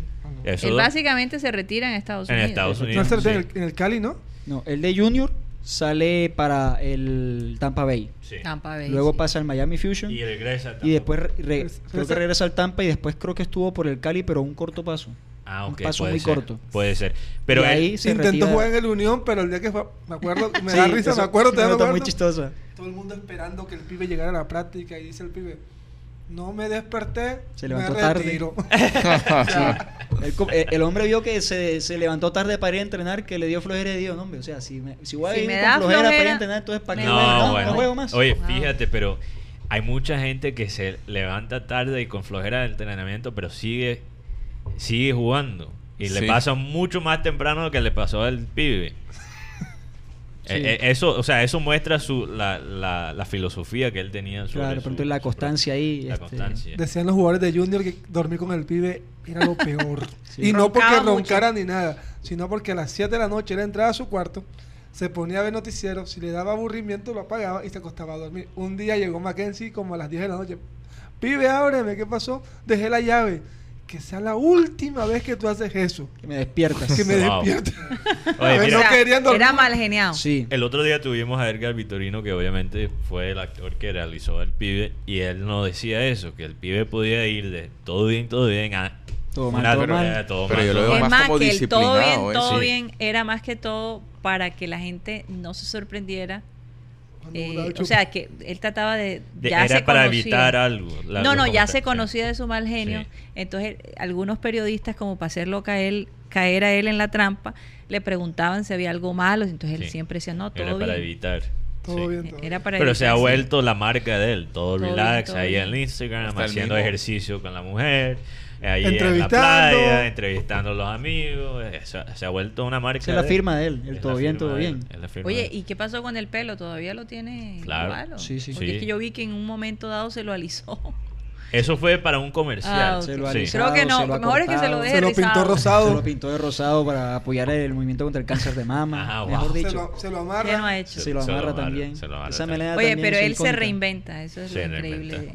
Claro. del pibe. Nunca Oye, pasa mira, de moda. yo Nunca nunca, pasa de olvido moda. que el primer juego que yo... Todavía eh, estamos hablando del pibe en la genera- con O sea, empezó Claro. con mi generación y sigue y sigue. y sigue, o sea, Mira, y pero, se es, es entiende. que yo empecé a ver el fútbol de los Estados Unidos por el pibe. Y hasta yo compré, porque el, la Liga Americana tenía su propio juego, como el FIFA, pero solo para los equipos americanos. Y ahí estaba el pibe, en, el- ahí en el, en el, ¿cómo se dice? En, en el, el cover. ¿Cómo se dice cover? En el- la Portada. portada, la portada, gracias. Gracias por la palabra, Tox. Me, me dio ahí el pase para ver. Eh, en la portada era el pibe, casi todos los años. Entonces, claro, yo. Recuerdo mí, esa portada. y- sí, ¿te acuerdas de esa Sí, portada? En Superstar Soccer creo que se llama. En el PlayStation 1. Soccer. PlayStation 1. Esa fue la primera vez que yo jugué un videojuego. Yo me acuerdo la emoción que te dio cuando Sí. viste que el pibe estaba ahí. Sí, claro, claro. Y es, es chistoso porque los dos equipos donde jugó el pibe en la Liga Americana ya no existen. Ni sí, Tampa sí. ni Miami. Porque mantengo. La Florida es un, un hoyo negro para, los- para los deportes. equipos deportivos. Los equipos ahí no, si no, ya no tienen historia, no duran. ¿Pero por qué? ¿Qué cosa? Yo no Porque sé. los, qué. los fanáticos de Florida no, no son consistentes, fíjate. Lo que, lo que mantiene un equipo eh, son las entradas al estadio. Eso es lo que mantiene un equipo. Y tenemos que tener cuidado. Mira, el otro día estamos hablando que el promedio de Colombia en la liga de fútbol es 7300. Que por, por eso he comentado lo del tema del estadio. Ese es el miedo mío. 17 de los 20 equipos de la liga colombiana están en liquidación. Ojalá y se diera el tema del estadio de Junior Yo te digo para una que eso cosa, mejore. no hay que, para que no hay que, mejore. no hay que tener temor a eso, la verdad. Yo creo que nosotros nos hemos ido quitando esas capas Sí. de encima, ese temor a no hacer las cosas Mira, bien. cuando las cosas se hacen bien, la gente aquí sí Mira, es consistente. Cuando empezaron a arreglar los parques, la gente decía, vamos a ver cuánto dura ese parque. Porque la verdad, ¿cuántas Eso veces no, recu- no recuperaron el, el parque Venezuela, el parque Surisalcedo y volvía y caía? Entonces, ¿qué pasó? Empezaron a construir todos estos sitios y había un grupo administrando al final que se ha seguido manteniendo. Las empresas No, No he visto un solo parque que haya desmejorado. Te lo digo de verdad. Y el Eh, lo he barranquillero analizado. ha aprendido a tener sentido de pertenencia. Sí. la- No, es que el la- barranquillero tiene sentido de pertenencia. El problema es que ya aprendimos a creer en nosotros. Sí. Yo, yo, yo nunca había ido al parque que está ubicado por la, en la piscina olímpica. Ajá. Ujú. Hay un parquecito ahí donde es para niños, después hay como una, como una cosa donde están las personas mayores y hay cosas para ejercicio. Y tú ves eso, es- pasa lleno de niños lleno. y la gente los Lleno. cuida. La gente lo que está pidiendo ahora, que por favor le, le den vida nuevamente a la Mira la Rosa. Porque con La ese, parte cultural, si esa parte apenas tenga vida... pero hay que tener, hay que tener fe, porque es que ya creo que han dado, el gobierno ha dado ya eh, Muestras. muestras de, de confianza. Yo creo que, como lo dijo un- incluso Tony Avendaño, ya hay un plan trazado. Sí. Es cuestión de esperar. Si de aquí a 10 años eso no pasa, bueno, entonces vamos a quejarnos. ¿Verdad? Pero hay que darle chance, no podemos cubrir todas las Exacto. bases. Yo sí pienso que necesitamos más museos. Museos otra. históricos, museos Sí. culturales, esa parte le hace falta a la ciudad. Pero ya desde el punto de vista recreacional, tenemos de todo. De todo. ¿Qué es eso? Otra Esta todavía camisa. se ve Otra más vieja. Otra Eso es como de los 70, digo yo. No, esta es del 83, un año antes. Ah, Pero lo que esta pasa es está que más este, lavadita. este está de mejor condición. Efectivamente. ¿Y esa sí. de quién era? Esta estoy investigando todavía. Hoy Ah. que me encontré con el señor Francisco en la Plaza de la Aduana, pues iba a entrar al archivo histórico precisamente para hacer la investigación de quién usaba el 16 en esta temporada. Sin embargo, pues no, ya he buscado y no he encontrado. Entonces me iba para el archivo histórico, pero encuentro que está cerrado hasta el 20. Ah, va hasta el lunes. Por eso traía estas camisetas porque iba a averiguar esta mañana datos sobre ellas, pero no pude. 16 El 16. Por lo general estos números eran de suplentes o un, o un volante de marca. o un volante de marca. Y antes estaba el desorden de que cualquiera el que iba a entrar agarraba la primera camiseta que encontraba con cualquier dorsal y entraba a jugar. no importando el número. No importando Sí, el porque número. como explicamos una vez con Joan, los números antes Sí. eran fijos, no eran eran por posición, no por jugador. Ya, ya entiendo. Oye, ¿y el Hotel Concord todavía existirá? Bueno, yo me puse a investigar sobre eso una vez. Hotel Aruba con Core internet. No aparece nada. Me parece. Ya Imagínate. desapareció. Imagínate desapareció. tantos hoteles No, nuevos que habrá allá en Aruba. Puede ser patrocinio del Junior a no existir. Joder, que- que- Quedó en la que historia de todos Quedó en la historia, efectivamente. Quedó en la historia. Oye, tenemos a. Todavía tenemos a. a Bueno, para que nos eh, dé por lo menos un resumen corto de, de lo que pasó ayer. Como ¿Cómo no lo pasamos en Ah. el momento, parece que se ocupó y, Ah, ok, y salió bueno. del... De... Si aparece de nuevo, nos encantaría que nos hablara un Sí. poquito de... Pero queríamos terminar lo que estábamos hablando, aprovechando que Joan Nieto estaba aquí. Nos avisan, Raymond. Eh, Bueno, también en temas deportivos Sí. hay lo que salió con Cavalli y Farán, que no pudimos hablar de eso. Eso te iba a decir, resulta que Sí. ahora eh, el, el Open, el, el abierto de tenis Sí, el en, Open en de Australia, Australia, en. Melbourne, aparentemente eh, los australianos han dicho que van a seguir con el Open, que van a seguir con el abierto. Y los tenistas se han quedado. Y los tenistas están muy preocupados porque dicen que han estado practicando en la cancha y, y se El- sienten que se están ahogando. Es algo impresionante porque la calidad del aire es terrible.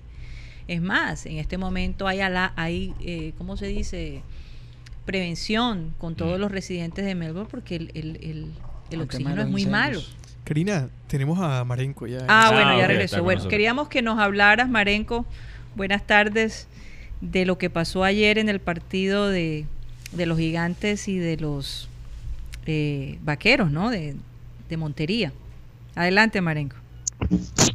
Buenas tardes, Karina, Buenas tardes. Guti, compañeros. Buenas tardes. Buenas tardes. Cañón. Bueno, yo hace rato, hace rato estuve conectado, pero ah, la, la llave que abre el micrófono se perdió, creo yo. No, no, no, no, no, no. más prioridad. en- Lo que en el- pasa es que Marenco teníamos ya trazado Sí. un plan y entonces yo estoy sí. manejando la cosa. Pero ya estás al aire, Marenco. no le estás eches, al no aire. le eches la culpa a Raymond. Yo no, yo no dije quién, yo dije que parece que la llave se perdió. No Por dije- Ah, favor, bueno, por pero es que favor. como, bueno, las únicas dos personas que podrías culpar sería Benji y a Rem. Así que bueno. Dale, es persona. Cuéntanos un poquito del partido de ayer. Estuve conectado como 10 minutos ahí y que pensaba que podía No es hablar. y tiempo de llorar, Marenco. No, es tiempo, de llorar. Oye, No hay mucho tiempo. Vamos a hablar del partido de ayer. Vamos a hablar del partido de ayer. Antes de hablar del partido de ayer que usted me Sí. está inquiriendo sobre eso que ganaron los gigantes, Sí. debe ser que debe ser que los gigantes se bañaron en el río Sino y se quitaron un la sal. acá. Algunos amigos ya le echaron un poquito de sal a los gigantes y los tenían ahí aguantados. Sí, es Pero ayer- posible. que yo vi, yo vi allá en el estadio el, el- el sábado, cuando Sí. comenzó la serie, aquí en Barranquilla, que, que, que se presentaron unas perso- unos personajes ahí, se vistieron con la camiseta de los gigantes, eh, estaban en el dogado, eh, personas que nunca habían ido al estadio. ¿ah? Ajá. Y, y bueno, yo, yo- yo no sé si dejaron ahí una, una estela de sal, yo no sé, pero los gigantes no jugaron igual que como habían jugado contra Caimanes eh, en los tres primeros No, juegos. fíjate la Ahora, diferencia. Yo fui a los partidos de Caimanes y no fui a los primeros dos de Montería. Entonces yo no soy el salado. pero- Quizá pero ese que- grupo que no iba al estadio y fue en el momento, en esta serie, esos sí son los salados, pero yo no. Bueno, no me puedes echar la culpa. Bueno, yo no sé qué caso, tanto, qué, qué tanto ahí la suerte tiene que ver. También Ah, el estado entonces, físico, en fin, hay una serie de factores. Ah, Estoy tomando el pelo aquí a, a- unos amigos. Pero yo quisiera entonces, Karina, que me dieras unos cinco Dale, minutitos dale, ahí dale. antes del cambio, Total. antes del cambio por- los comerciales. Mira, Sí. eh, no, eh, un equipo de béisbol tiene que conjugar buen picheo básicamente, Sí. básicamente buen picheo en una serie de estas para tratar de ganar. Y eso lo tuvieron ayer los gigantes. El abridor Paredes tiró seis innings y un tercio. Sí. Cua- Hoy en día en el béisbol moderno, lo- los managers aspiran que el abridor le tire bien, bien, bien cinco innings. Y, y si tira seis, mejor. Y si tira hasta el séptimo, pues eh, eh, mucho mejor, naturalmente. Pero ellos dependen básicamente de eso, que el abridor tire cinco innings sólidos y entonces el bullpen se va a encargar de- del resto. Lo- lo- los gigantes no habían tenido eso en los, tres primeros juegos. Y fíjate que el, de, el primero en Montería fue una paliza en contra de ellos. Le hicieron 12 carreras. Todos los pitchers que, pusieron ese día fueron vapuleados. Pero ayer no, Paredes lanzó muy bien, esos seis innings y un tercio. Y aunque en ese séptimo inning, cuando él sale, los relevos permitieron tres carreras, el juego se apretó. Eh, por lo menos pudieron mantener la diferencia. O sea, arriba el equipo de los gigantes que después ampliaron en el noveno inning con dos más y ahí pudieron eh, eh, conquistar su primera victoria. Y, y, ah, eso obliga al, quinto juego hoy, que naturalmente tiene los gigantes con la obligación, y valga la redundancia, de ganar para que la serie regrese a Barranquilla. Mientras algunos amigos me han estado diciendo, "Ey, eso fue estrategia de los, de los vaqueros para buscar otra taquilla más en el día de hoy. Eso en béisbol no existe. Ténganlo por seguro que no existe. sí. Entre, entre otras cosas, por ejemplo, en grandes ligas, las series pactadas a siete juegos para, para ganar un campeón, tanto de liga como de serie mundial, los peloteros solo tienen participación económica en los cuatro primeros juegos. Ya el quinto, sexto, séptimo, si se dan, ellos no reciben un solo peso o un solo dólar de, de- de esos juegos, digamos, extra, que no son extras, sino juegos de más, eh, de- del, del, eh, del producido en el que ellos pueden recibir eh, beneficios económicos. Entonces, no es cierto que los vaqueros querían ganar ayer. Apretaron el juego, quisieron ganarlo, estaban peleando por ganarlo, pero los gigantes jugaron mejor y fu- fuerzan al, al quinto juego. Bueno, Pero yo, yo- creo que hay una explicación simple, es que yo mandé la bruja, la misma bruja de la última vez, ¿te acuerdas? Que yo tengo una bruja que de vez en cuando le mando una plata que para que me que- para que me usa un poquito de esa esa magia oscura para mis equipos, ya que el Liverpool está en un buen una muy buena posición. Eh, bueno, hay que había- hay que dedicarle un poquito de esa esa magia a, Gigante. Esa bruja, esa bruja inglesa El maranguango. No es inglesa. Yo la mandé para Liverpool, estuvo ahí un buen rato. Ahora, ayer estuvo en Montería. Óyeme, eh, Acuérdate pero que ellas ¿sabes? viajan por escoba. Por escoba, sí, Escoba exacto. City. Más conveniente ¿sabes que que a, mí me estaba, a mí me estaba motivando más conectarme con ustedes, más que el partido de ayer de los gigantes y, y los y los vaqueros, que entre otras cosas se está se están viendo esos juegos en televisión. Ujú. Esos juegos los está transmitiendo el canal local de Montería Sí. y, y aquí, y me imagino en todo el país, bueno, no sé si en todo el país, pero aquí en Barranquilla se puede captar por el canal 104 de Claro. De claro, sí. Ah, ok, el canal Sí. local, sí. Sí, yo lo, yo lo vi. Lástima que lo. Claro que la gente que tiene DirecTV, entonces ¿A no- qué no hora tiene a qué hora el partido de esta noche, Marenco? A las 7, como todos los días. Ok, de- a las de 7. noche, sí. Entonces lo- lo- la siete. gente aquí puede ver el partido de esta noche por claro. A las 7. Cla- A las siete. 104 de Claro, ahí se ve. 104. Y por Facebook también se puede ver en el canal de los, en la página de los vaqueros. Facebook Ok. Live se puede ver Ah. también. Entonces, Face- excelente. entonces los vaqueros sí tienen transmisión en vivo. Mm. Ok. No, ok. no, no, no, no, no. Fue, fue la liga aprobó eh, a solicitud de, de vaqueros y de la gente del canal de Montería que se pudiera transmitir esos, esos juegos. Ah, Porque tú sabes que no hay derecho de transmisión, no hay Claro. derecho de transmisión. Entonces la liga autorizó, hombre, sí, sí transmita. Y acá eh, el canal S104 lo está tomando. Lástima que los muchachos que pusieron así no ahí en la transmisión de acá de Barranquilla no son muy conocedores de el béisbol. Por ejemplo, en el primer día hubo una bola que se escapó en well pitch y el, eh, el que estaba allí, que no sé quién es, muchacho, yo no los conozco, dijo wild del catcher. Así dos veces lo dijo, wild pitch del catcher. Imagínate tú, cuando puede cometer un wild pitch, no, no, no hay forma. Oye, oye, imagínate, Marenco, imagínate una transmisión digital con gente que sí sabe de béisbol. Eso sería la Un palo. locura. un palo.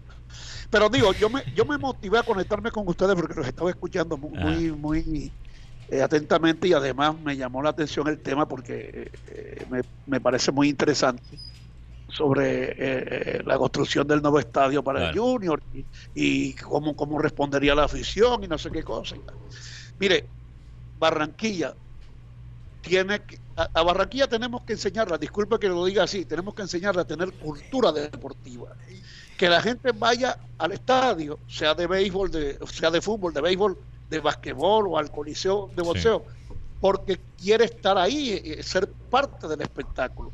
Que es lo que no que es lo que ocurre en, en ciudades que tú conoces, Mateo, Karina, como Boston, por, ejemplo, con los Red Sox. Los Red Sox estaban eliminados ya, eh, casi, No, y siempre se llenaba el estadio, no importaba. el- no post-eliminación, Sí, el estadio estaba lleno. sí. Eso no ocurre aquí. Aquí al Junior lo eliminan faltando cinco fechas y las cinco fechas que vengan son estadios vacíos totalmente.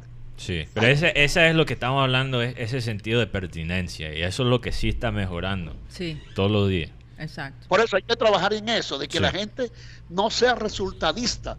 Fíjate que el Mm. campeonato este de béisbol tuvo unas entradas aceptables, más, más cuando iban los gigantes de, de Home Club, que por, por las promociones que ellos hicieron, que Sí. están buscando crear, crear afición.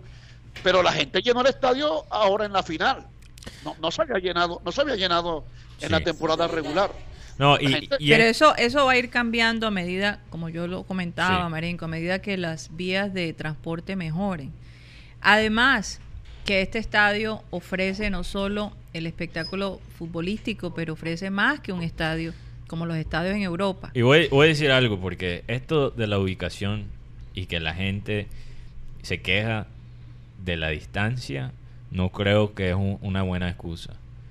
Hay muchos estadios de equipos muy grandes en, en muchos diferentes Sí. deportes donde los estadios no quedan en la ciudad misma. El Juventus, por ejemplo. El Juventus, Va a que llegar Juventus. El, el estadio de, de Juventus ni siquiera queda en Turino mismo. No, y, Y ni y- siquiera hay transporte y el público sistema que de transporte es es pésimo. pésimo. Estamos hablando de una ciudad en Europa. Y se llena. Y se llena Fíjate, todos los fíjate, días. Van a reventar. Pero- Fíjate, fíjate que Atlanta, Atlanta decidió derribar el estadio, eh, el Turner Field, que lo construyeron y lo inauguraron para los Olímpicos del 96. O sea que es un estadio relativamente, era un estadio relativamente nuevo. Sí. Y decidieron tumbar ese estadio para construir otro nuevo, el Soundtron, que queda en las afueras de Atlanta, no está adentro Sí. como si estaba, estaba- ya, ya- ya les voy a dar el cambio, como si estaba el, el, el- el Turner Field. Entonces, e- e- es decir, lo que tú dices es cierto, no, no, no es la distancia, es que haya posibilidad de llegar y además el propósito y el deseo Sí. de la gente de estar ahí.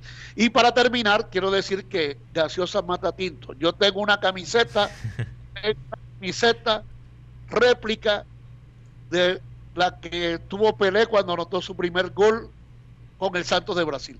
Ah, la bueno. tengo yo. Voy a buscar firma de Bueno, Pelé a ver si- búscala. Hay que ver, por si acaso, siempre la tiene. Búscala y mándanos una foto para mostrarla.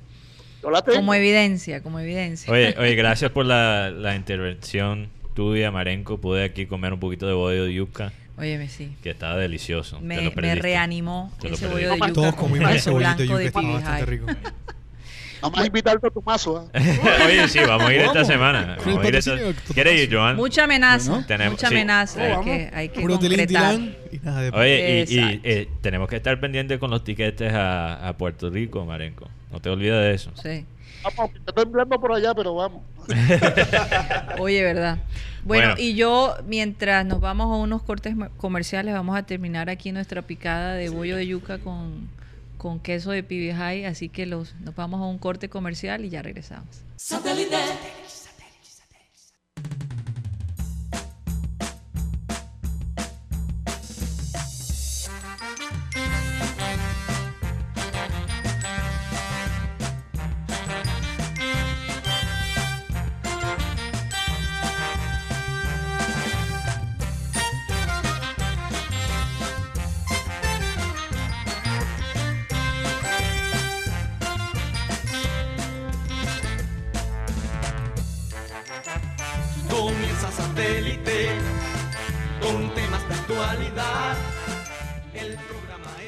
Regresamos a Satélite hoy jueves, ya se siente el fin de semana y bueno, después de estos cortos mensajes y también de los consejos de la doctora Claudia, quiero decirle a todos quienes están escuchándonos en este momento a través de las redes sociales, les recuerdo a través de Facebook como Abel González Satélite, a través de YouTube como programa Satélite. Estamos a nombre, bueno, les menciono nuestros patrocinadores, estamos a nombre de CopyX. Aquí en CopyX te ofrecemos impresiones, diseño gráfico, copia, transcripciones, empastes, encuadernación, servicios de escáner y mucho más. Todo lo que tiene que ver con la parte digital, el diseño digital, lo puedes encontrar en CopyX. Aquí en CopyX estamos comprometidos en apoyar a nuestros clientes brindándoles acceso a las mejores tecnologías con soluciones logísticas para la empresa y su manejo corporativo por medio de impresiones y copia de máxima calidad y nitidez. Acércate a CopyX. Estamos ubicados en la carrera 52 con calle 7289 o también puedes llamar y pedir tus servicios a domicilio. Llama al 358 43 10. Esto es en CopyX, también a nombre de Headstrong Magazine. Aquí en Headstrong Magazine sabemos y creemos firmemente que todos los seres y habitantes de esta tierra somos seres recursivos y muchas veces por la necesidad de sobrevivir creamos medios o inventamos instrumentos que eventualmente pudieran ser de mucha ayuda para los demás. Aquí, visítanos em, en Headstrong Magazine. Puedes encontrar lo que está de moda y en tendencia en el mundo. Te aseguro que puedes pasar e informarte de muchas cosas aquí. Puedes visitarnos, eh, escribe en tu, tu navegador web headstrongmac.com y así nos encuentras. headstrongmac.com. También a nombre de Harley Davidson. Aquí, Harley Davidson Barranquilla. Ya se siente, se siente, se siente el rugido de la moto de una Harley Davidson. Visita nuestra tienda Harley aquí en Barranquilla. Está ubicada en la carrera 51 con calle 7636. Esa es la dirección exacta. Carrera 51, número 7636, en todo el bulevar de la carrera 51. O puedes llamar al 313-674-9912 para informarte sobre todo lo que tiene Harley Davidson en esta temporada. También si te acercas a nuestra tienda, puedes visitar todo lo nuevo en ropa y accesorios y también conocer los nuevos modelos de motocicletas 2020 que están este año para ti. Y bueno, también te invito para que visites eh, la página web de Harley Davidson, que es harley-davidson.com, y entérate de todo lo nuevo que tiene Harley Davidson en esta temporada. Así que 2, 17 minutos, Karina, seguimos con más de satélite.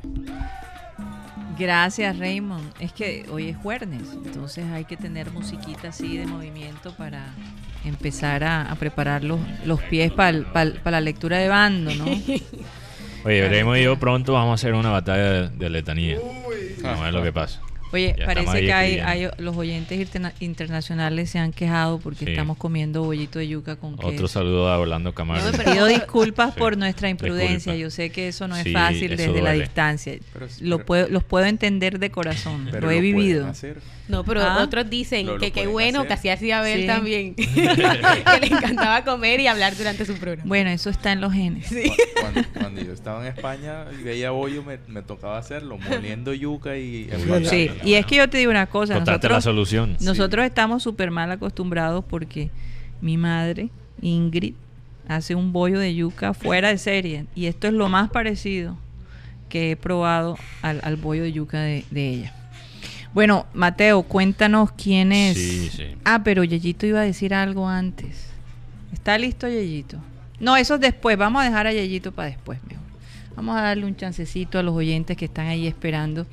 ¿Quiénes fueron los oyentes más destacados de hoy? Bueno, en Facebook tenemos a Pedro Pico, que nos escucha desde Houston. Tenemos a José Ruz Castro. Oye, José, aquí la gente cada vez que menciono tu nombre se dan cuenta que eh, Fidel Castro era Fidel Castro Rus. ¿Tienes alguna, ahí, alguna conexión con, con Cuba? Que, bueno, interesante. Vamos a ver, él nos contesta. Sí, él nos contesta. Porque él nos contestó cuando decía Ruiz. Ruiz, en vez sí, de Rus. es Rus, es Rus. Entonces hay que, hay que aclarar eso, José. En Lupe Orozco, José Cantillo, Ana Camargo, Isaura Natera, Jesús Puerta González, Alberto Padilla Solano, él dice que deben invitar al pibe. Esa es familia tuya. eh, Jansel Germán Jiménez también escucha. Octavio José de la Hoz. Por YouTube tenemos a Nicolás Renovisky, que ya lo mencionaba al principio. Tenemos a Marelvis Leal Ortega. Camilo Madriago Orozco. Él pregunta, Marengo, ¿le quitaron el título a los Astros finalmente? La pregunta es para Marengo, pero te puedo contestar, eh, Camilo el título de los Astros no, no se lo quitaron. Lo que han decidido hacer es castigar a los que estaban involucrados, en el asunto. Y los Astros Y hay una sanción. sí, hay sanciones a los individuos, no a los equipos. Sí, exacto. eh, tenemos también Cristóbal Rivero, eh, Javier Sánchez, José Atencia y Rodolfo Humberto Reyes. Pero se te olvidó Nancy Mercado. Y Nancy Mercado, que ayer se, top fan también, sí, que como no lo habías mencionado. Javier Sánchez Polo, eh, quiero destacar que aquí él, él dio una explicación en, en, bastante detalle sobre, sobre el bol de dona, que es lo que se encontró en la sangre de Robert mm. Farah. Sí. Esta es la controversia que, que, mencionamos en la primera hora, que obviamente se metió en problemas con la agencia de antidoping. Sí. Y él explica, básicamente es algo que se usa aquí en las carnes, pero también se puede, eh, se puede usar para, déjame buscar la explicación, eh, se puede usar para generar mayor masa muscular y mejorar la resistencia física. Y por eso es prohibido por la agencia de antidoping. Pero esto es, obviamente, esto es su área de, formación, el de el doctor Javier Sánchez Polo. Entonces, vamos a ver si él puede entrar mañana para darnos la explicación entera, porque él escribió todo, sí, sería una explicación, y no quiero leerlo todo, especialmente y es que, el 20 ya empieza el, torneo allá en Australia. Y él, él dice que, en, la opinión de Javier, él dice que va a ser muy difícil de, desestimar la sanción que ya le dieron a Robert Fara porque la Asociación de Colombia ya le había dicho, ya había aclarado que eso, eso estaba en las carnes de acá y él como deportista debió ser más cuidadoso. O sea, debió evitar. Debió evitar. sí, en efecto, sí, en efecto fue la carne. No sabemos. Pero eso es lo que él dice. No, y además quiero preguntarle qué efectos, qué beneficios puede tener. Eso es lo que, lo que, lo que yo acabo de leer, que genera una, aquí lo tenía, mayor masa muscular y mejorar la resistencia física, porque eh, parece que es algo que se usa en las vacas para engordarlas. Un estimulante. un estimulante. Es un estimulante. Se llama bol de dona. Bol de dona. Sí, ¿ah? de dona. Es un esteroide. Es un esteroide, sí. Entonces lo usan para engordar las vacas para que sale esa carne chévere, el corte, todo. Muchas gracias. Pero también lo eh, deportista... Lo más probable es que él no, no participe.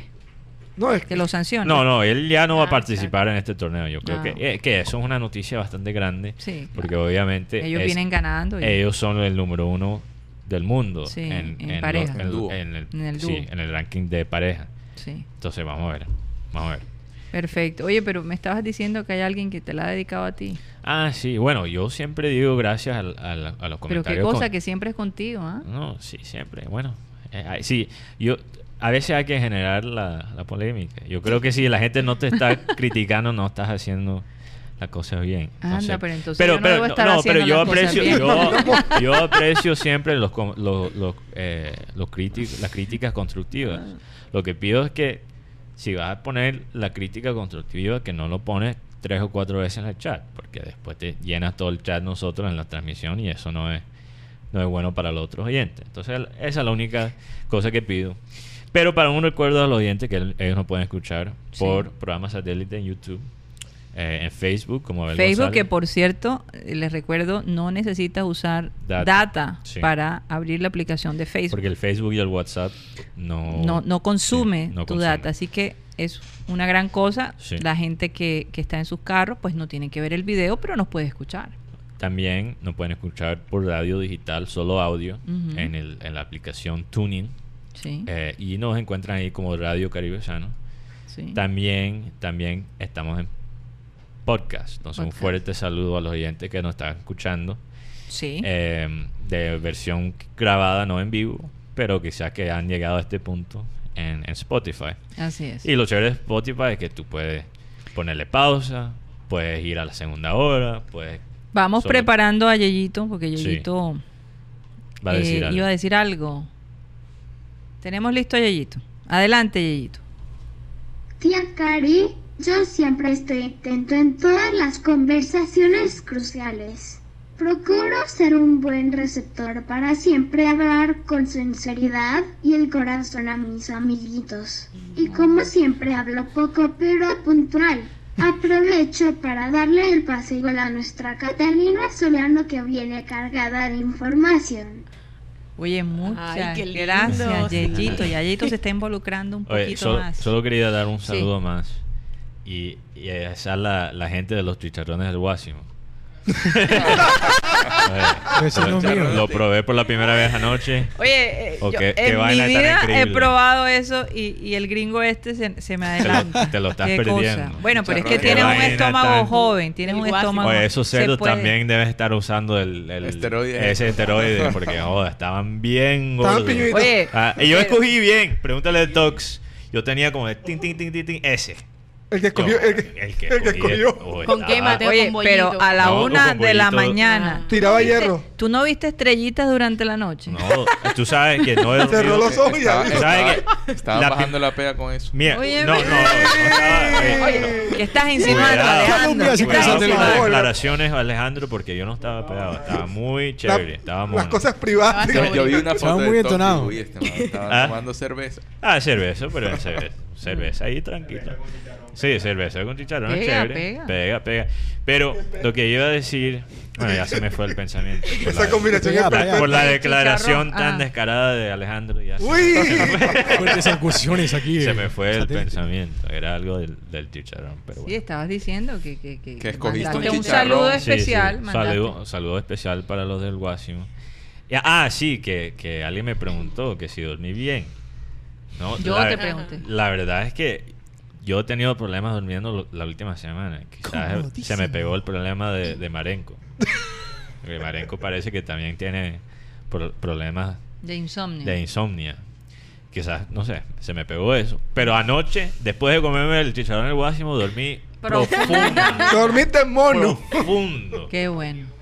Eso, es lo que, como dicen en, en inglés, eso es ser joven y tonto. Porque a esta edad ya uno, imagínate comer chicharrón a la una y media de la noche.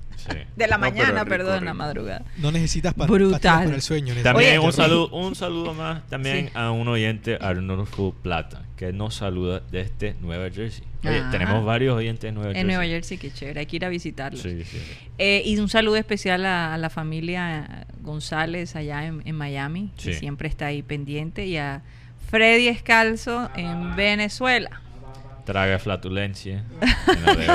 Un saludo especial para ti. Y también Cecilia González. Cecilia González. bueno, Catalina, sí, ¿qué ibas a decir? informar algo, bueno, es una nota luctuosa. Nos informan que falleció el exportero y técnico Efraín el Caimán Sánchez. No, pues. Sí, estamos esperando que nos confirme la información, pero la persona que nos, lo, los informa es una persona muy seria en los medios. Así que esperemos confirmación. Wow. Hombre, eso sí. Nos cayó como un balde de agua. Eh, eso acaba, acaba de salir. Pero, ¿cuántos años tenía el Caimán? Ya estaba viejito. 93 años. Bueno, 93 años. Hombre. Sí. 93 años, pero vivió una, vivió una vida larga. Cumpliría sus 94 años el 26 de febrero. una vida completa. Definitivamente el deporte está de luto. Gran hombre, de verdad. Sí, están informando ya desde... Todo un caballero. Que murió en Bogotá, Efraín el Caimán Sánchez. Bueno. Bueno, nuestros más sentidos pésames para su familia, sabemos lo que eso significa. Eh, les esperan unos días un poquito difíciles, pero bueno, por lo menos queda el consuelo de que el hombre vivió 94 años. 96. 96. Casi 96. Imagínate. Casi 96. Toda una vida. 93. Oh, 93. 93. Iba a cumplir 94 el 26 de febrero. Ah, ok. Yo escuché 96. Tengo me confundiste, te Yo también me confundí a mí mismo. En todo caso, nuestro más sentido pésame para la familia del Calmar. De verdad que sí. sí ya, ya, se hizo viral la información. Ah, ok. Listo. Bueno, Catalina, cuéntanos un poquito cómo va a ser cambiando drásticamente de tema, porque imagínate una noticia tan triste. Pero el, la lectura de bando es ahora el, sábado y se necesita cierta logística. La gente tiene que estar informada cómo va a ser el transporte público, qué costo tienen las boletas. No sé si lo hablamos aquí, no recuerdo si hablamos del costo eh, que está que está limitada la, la, boletería, ¿no? Dijimos que eran 10.000 mil personas. VIP. Eh, ah, bueno, con las buenas tardes para todos. Gracias, de Yeyito, por el, el, pase. Y a la señora Karina. Eh, bueno, sí, bueno, están disponibles aproximadamente 2.000 boletas para VIP. El resto, las 10.000 que sobran, son, o sea, bueno, no, no, no, no, las que sobran porque nada más eh, este, dispusieron 2.000 boletas. Ah, El resto es la entrada totalmente libre para 10.000 personas. Una ah, vez este, llena la, la plaza, pues no se permitirá más el ingreso de los, de los asistentes al evento. Y bueno, sí, hablando un poco sobre la lectura del bando, se ha dispuesto un plan de contingencia. Ajá. Esto lo está haciendo la Secretaría de Salud en conjunto con la policía y diferentes entidades. Eh, ¿Qué incluye el plan de contingencia? Eh, bueno, primero que todo, eh, van a disponer, los puestos de salud van a estar totalmente habilitados, todos los puestos de salud, para brindarle atención médica a las personas por casos de intoxicación, de pronto eh, casos de eh, personas eh, bajo efectos de escopolamina o lo que le Mm. llaman burundanga, porque esto también se ve mucho en los, en los carnavales. O Así- ansiedad también, porque a veces cuando hay mucha gente y, y- y uno se siente como sin oxígeno, pues también Ah, bueno, sí, y también Sí. van a estar dispuestos en, el en la misma zona, van a estar Mm. dispuestos diferentes eh, sitios o puntos de atención para Ah, las personas que de pronto entren en estado de pánico, de ansiedad, porque hay personas que se llegan a perder, es demasiada gente, la gente que Sí. ingresa allí. Entonces, eh, van a haber 135 bomberos, van a haber también policías. Y bueno, la, la- lo llamado que hace a la policía es que, por ejemplo, si pasa algo, los primeros que se deben dirigir es a ellos. No buscar ayuda en otro lado, sino que a la policía, a las autoridades como tal.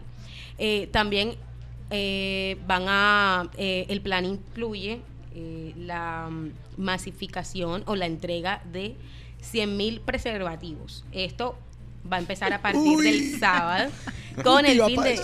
Con el fin de, 100.000. de- de evitar Oye, pero se quedaron cortos. enfermedades de transmisión sexual. Oh, sí, señor. Bueno, lo que pasa es que los embarazos y las Ah. enfermedades por transmisión sexual Claro. Aumentan aumentan por esos sí. días, Claro, obviamente, Sí, obviamente. y no, y de hecho Barranquilla está entre una de las ciudades con, con más eh, afectados por VIH. Esto ha aumentado en los últimos años aquí Oh, en. Barranquilla. Ah, no me digas esa vaina. Ojo con eso, muchachos. Protéjense, niños. Ten cuidado. Ah, así es, así. Diríjanse a la policía.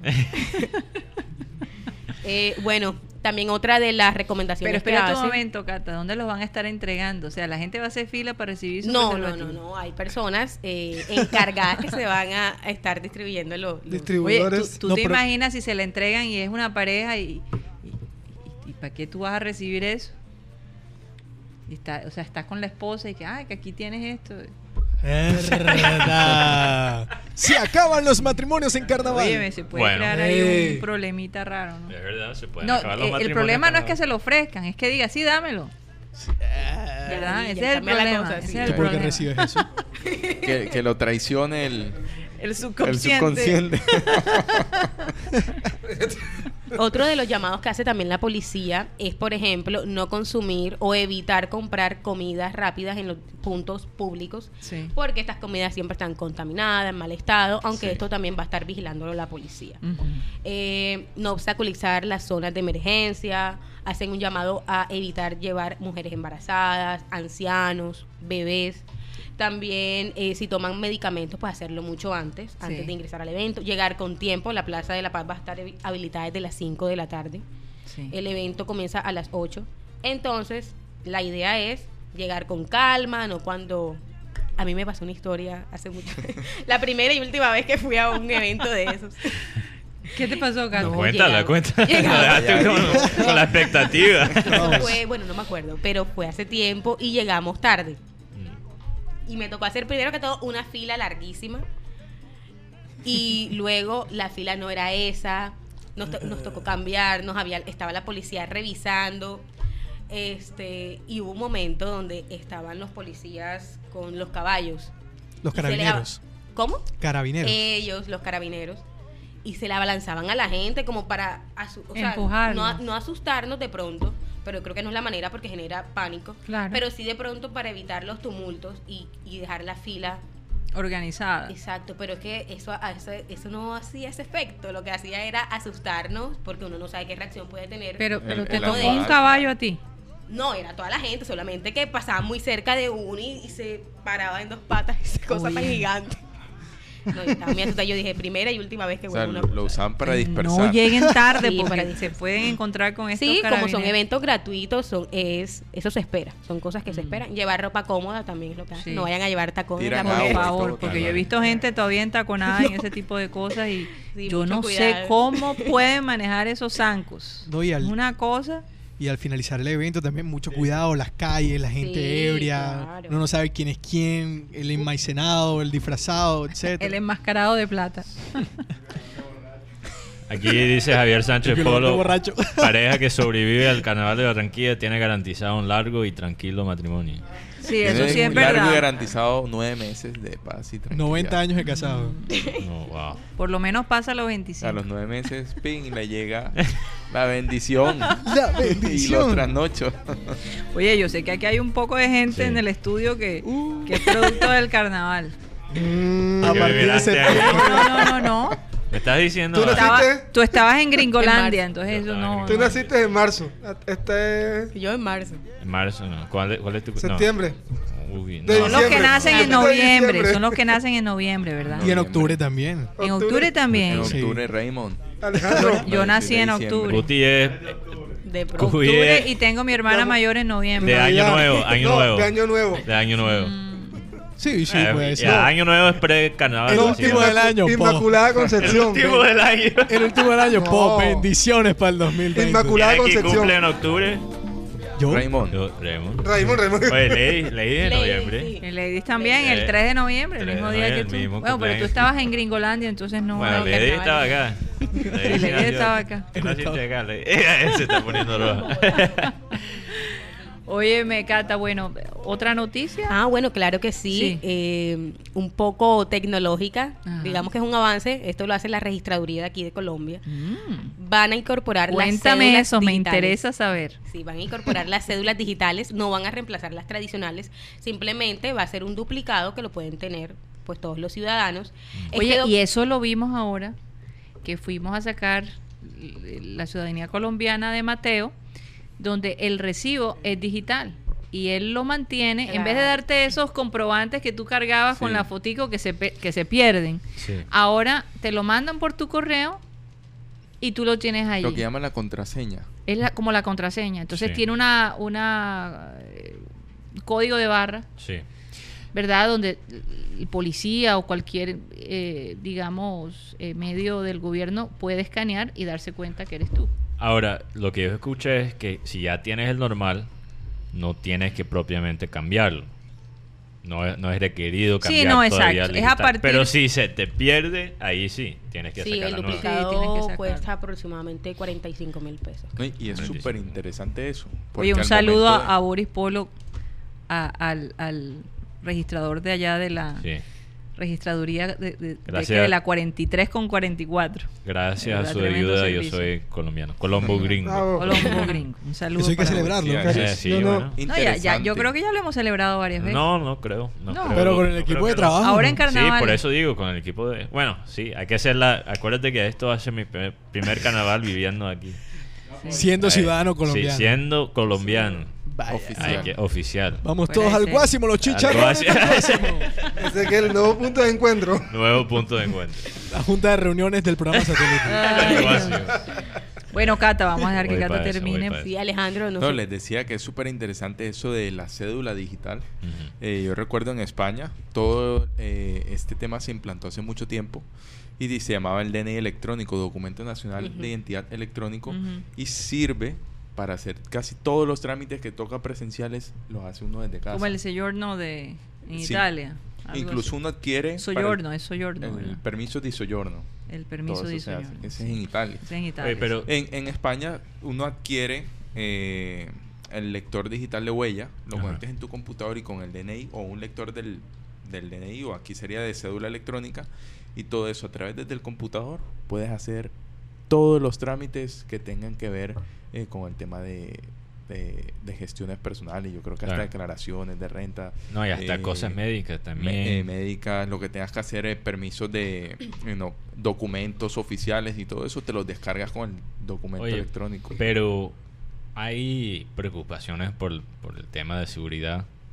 Ahora que eso se maneja del lado digital allá en Europa o no? Ninguna. No se toca. Ninguna, ninguna preocupación, porque es que todo eso uno va con un certificado digital, el cual el certificado digital, por, eh, por lo menos en España, para que te lo den, es presencial. Tú pides una cita, te dan un certificado certifican Físico. que eres tú. Sí. y te lo envían al correo. Ese certificado uno lo instala en, en- en el computador y queda instalado en tu computador Con toda la con seguridad. tu huella. Con tu huella, cosa de que cuando tú vas a hacer alguna gestión tienes que poner tu huella Claro. y certifica Claro, que eres ya tú. con la huella no hay nada que hacer. Por cierto, tenemos a la doctora Claudia eh, Catalina. Bueno, no, eh, la cédula digital va a traer un chip. Este va a contener la historia clínica de cada persona, datos, obviamente Ah, sí, todos los el datos tipo personales. De, de sangre, todo ese Sí, todo, absolutamente toda la información. Podrá ser descargada desde el celular y también la registraduría ha dado a conocer que eh, la cédula eh, digital va a cumplir con todos los estándares internacionales de la Unión Europea. Entonces le brindan esa tranquilidad a la persona por el cuento de las eh, de lo que son el robo de datos y todo esto. Y sobre todo que acá en Colombia esto es va a ser una Sí, revolución. las- Podría ser aplicada el primer trimestre de este año. Ah, Y- además, eh, también estuve leyendo que esa cédula va a tener las mismas seguridades que tiene cualquier otro documento de la Unión Claro, Europea. sí, totalmente. Oye, aquí antes que, Gracias, Catalina, por ese informe. antes que entre la doctora, aquí varios oyentes están, eh, obviamente, tienen las re- sus reacciones a, a la muerte del Caimán Sánchez. Sí, sí, sí. Aquí José Atencia dice, el Caimán Sánchez fue el primer colombiano exportado, el primero en jugar en el exterior. Sí, aquí tengo la, la, Sí. la hoja de- la reseña de Efraín El Caimán Sánchez del 26 al 2020, arquero de Colombia en el 62, jugó en Millonarios, Caldas, San Lorenzo, el equipo del Papa, Sí. Que él recuerda mucho a Caimán en su, cuando habla de San Lorenzo, Mm. América, Cali Junior, Santa Fe, DIN, Atlas de Guadalajara, campeón en millos oficial como jugador en el 55, 57 y 64 como técnico jugador. Wow. Después También- que terminemos este tema con la doctora Claudia Joan, me gustaría que ah, nos hicieras una reseña Sí. histórica de, de- de- Incluso estaba diciendo Joan que tenía programada una cita con él futura Wow. y no se logró. Qué Sí, lástima. sí, sí. También eh, Jaime García, qué lástima, se murió un grande del deporte colombiano. Fue mi maestro. Buen maestro Caimán Sánchez. Recuerdo el subtítulo que tuvo en Caracas, Venezuela contra Perú. Bueno, Jaime, cuéntanos esa historia cuando escríbenos aquí y Claro que sí. sí, sí, sí. Podemos hacer... Y lo podemos compartir. Sí. Doctora Claudia, ¿nos estás escuchando? Perdimos a la doctora. No, ahí está la doctora. No, aquí estoy, aquí Ah, estoy. Tenía el micrófono apagado. ¿Cómo están? Muy buenas tardes. Buenas tardes, buenas tardes. ¿Cómo está el clima por Miami? Bastante soleado, la verdad, que hace, hace un calor pero fresquito, no es ese calor tan intenso. Como se siente aquí en Barranquilla, con esa brisita, esa, esa brisa entre fría y caliente. Exacto. Sí, Qué cosa sí. tan deliciosa hemos experimentado nosotros acá por estos días. Doctora bueno, Claudia, bueno. eh, por estos días Netflix sacó un, un documental sobre Aaron Hernández, el jugador de fútbol americano, que fue acusado de asesinato de tres personas. Sí. Eh, de los incluso Patriotas de New England. de los Patriotas de New England, sí. Sí. Eh, el caso ya se hizo más, le- se hizo, se legalizó, ¿no? En el, en el 2017 y él básicamente fue sentenciado eh, a, a- a- ¿cómo se dice? A cadena, cadena perpetua. perpetua, a Sí, cadena perpetua. a cadena perpetua porque los crímenes que, que en los que participó fueron fueron bastante siniestros. No sé si esa es la, sí, se dice así, Siniestro. siniestros Sí, sí, eh, eh, y premeditados.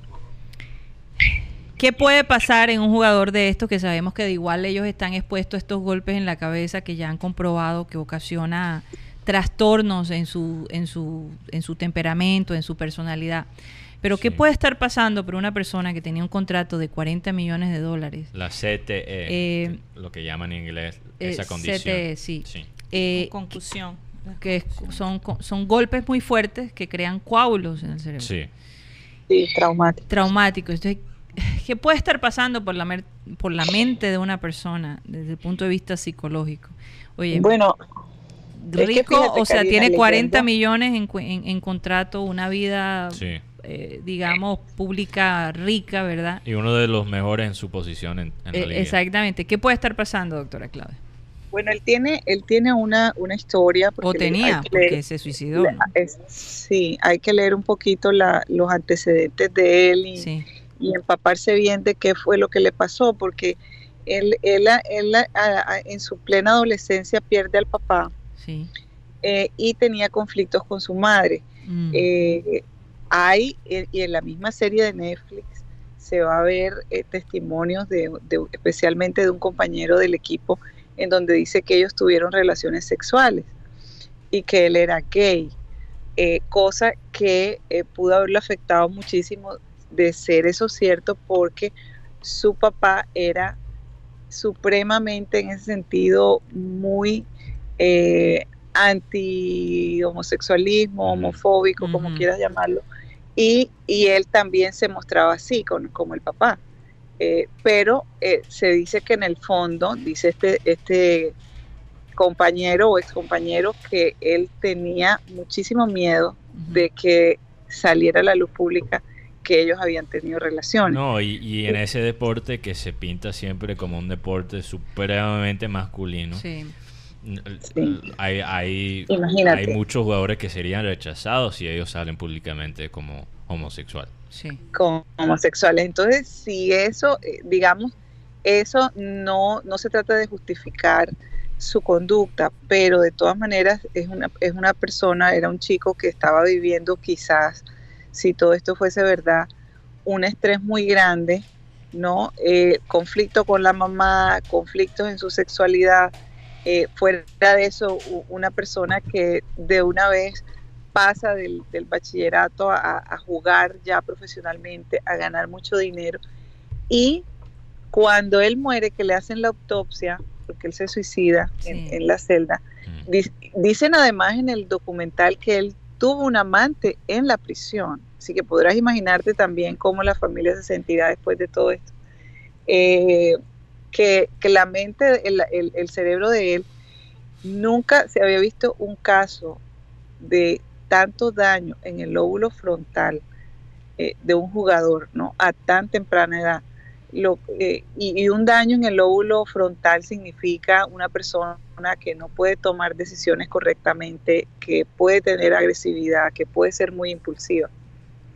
Entonces imagínate eh, todos los antecedentes que tiene este hombre con esta mente, que al tratar de pensar por qué una persona con dinero, joven, con una carrera por delante, actuó de esa manera, bueno, eh, eh, Sí, digamos que, que no- causas, no- no, causas eh, las había, causas las Sí. había y de mucho ¿No le les recuerda este caso a la, la película que hizo Will Smith que se llama Concussion, Concussion, sí. Conclusión, Claro. en el 2015, donde él es un, un patólogo forense Sí. y él empieza a descubrir cómo hace eh, las autopsias, empieza a descubrir la cantidad de traumatismos cerebrales que tenían los jugadores que morían. Sí. Y él estuvo Así es. investigando desde el 2002 hasta el 2000, prácticamente 12, lo sacaron de Pittsburgh. Eh, hubo una guerra entre la NFL. Claro, porque es que eso, este eso pone en tela de juego. Eso fue basado en una situación una real. real, Sí. real. Eh, Eso, eso Sí. pone en tela de juego eh, la rudeza del, del, del deporte Porque mira, es y que la estabilidad emocional de sus y jugadores. aparentemente esto ha sido un problema ya por muchos, muchos años. Sí, Pero empezó quizá a salir al público cuando se quitó la vida eh, este jugador Junior Seo, Sí, él el también se hawaiano, suicida, que él sí. también se suicida a los 43 años. sí. Él, eh, yo recuerdo que esa es la primera vez que de verdad empezó como el discurso público sobre el- los efectos de jugar este deporte en la mente de, de los atletas. Es que desde mucho antes, Mateo, una, una periodista. Por eso, que- el problema no es nuevo. El Exacto. discurso No, sobre el problema es nuevo, pero es algo que ha estado ahí por muchos Por- años. por- este doctor, creo que se llama doctor Omalu, el, el que Will Smith hace el, el- el papel Realizó. protagónico, Sí. él tuvo una influencia grandísima y tuvo una guerra con la NFL. A él lo sacan, Sí. lo sacan de, de. Pittsburgh, porque para Pittsburgh este deporte era, o es Los todavía. Steelers. Exacto, entonces una guerra jurídica, Sí. estuvo Doctor preso. Bene Omal. Omalu. Sí. y, y gracias, digamos, a él y a otras personas se da a conocer el problema que, que la NFL estaba Quería ocultando. tapando, estaba tapando. Otra Sí, cosa, es más, es Mateo, más, fíjate sí. que parece que, eh, y eso habría que investigarlo un poquito mejor, eh, a raíz de que él no tuvo oportunidad para una apelación, creo que eh, el abogado de la defensa logra quitar el, uno de los cargos, porque él no tuvo oportunidad de defenderse. Entonces, eh, sí, eh, eh, es una ley que, que eso se ve en caso de que la persona muera antes de lograr un juicio. De lograr Y es que, Claudia, apelación. creo que había una, hay una ley también, y no sé, Mateo, si tú estás enterado de eso, porque al e- a él estar involucrado en este tipo de situaciones, pierde todo derecho del, con- o sea, de que hagan Del honor con- al contrato, pero Ellos como no se sí. hizo legal, entonces, ¿qué pasa? Que si él muere antes de este juicio, su esposa recibe El el, dinero. dinero. Entonces, mucha gente piensa que él se suicida Sí. más que todo Para- para quitarle el dolor a su esposa y que su esposa quedara Bien, bien económicamente. económicamente. Ellos dicen, eso se dijo cuando él murió, cuando él falleció. Exactamente. Eso fue. Esa pudo por lo- haber sido una de las Sí. posibles causas Por lo tanto, fíjate que, que eso me, me deja a mí ver que él de todas maneras tiene algo, eh, tiene algo de sufrimiento. Sí, no es claro. que de pronto mató sin, sin sentir nada, Parece que pero tenía que- remordimiento. pero que también influye esa, esa gran agresividad Sí. que puede eh, eh, surgirle en un momento de, de ira, de rabia, se intensifica mucho más debido a, a todos los traumas cráneoencefálicos que él ha sufrido, que Sí. precisamente tengo una compañera psicóloga que está investigando sobre lo que sucede con las mujeres cuyos esposos eh, abusan físicamente de ellas y, y sufren golpes en el cerebro. O sea, Mm. todos los cambios También. que, que- y consecuencias que trae ese tipo de golpes. Esta Tremendo. mañana estábamos hablando de la rabia Sí. y, y precisamente la rabia eh, se genera en, en esa glándula, eh, la, amig- la amígdala. o La amígdala, La sí. amígdala, ¿verdad? Y, y, Sí. y, y el- y- y tiene que ver la parte del cerebro eh, perifrontal. Y tú hablabas de eso, que es la parte del juicio, la parte de la, la Bueno, persona. bueno, de no, la amígdala, la amígdala No, es la la amígdala es que que maneja las genera, emociones. exacto. Eh, es la que las emociones. La parte sí frontal, el lóbulo frontal sí maneja la razón, la toma de decisiones, todo. Sí. Sí. O sea que con tantos golpes se pierde esa pudo capacidad. haber perdido eh, eh, ese Esa control. conexión. Lo ¿no? mismo pasa con los Sí. con los boxeadores. Ahora, hay que, hay que y también... con los eh, que pelean eh, Lucha libre. lucha libre y ese tipo de Hay que de también, hay que también analizar cómo llegó, porque quizás esta tendencia de Aaron Hernández tenían antecedentes. Cuando él estaba jugando al nivel universitario, él se metió en varias, en varios problemas. varias, varios problemas cuando estaba en la Universidad de, de la Flori- Florida, porque él fue un Gator, si me acuerdo bien. Sí, sí, claro, Eh, la Universidad de la Florida. sí. Y ahí lo excusaron por muchas cosas que él hizo. Sí. Ya tendencias a hacer cosas ilegales, tendencia a, a ser violento. Y básicamente no hubo consecuencias. Sí, ya en el En- 2010 Y además en ese periodo, porque si estoy no estoy mal, doctora Claudia, esos son los últimos años de desarrollo del cerebro para los hombres. sí.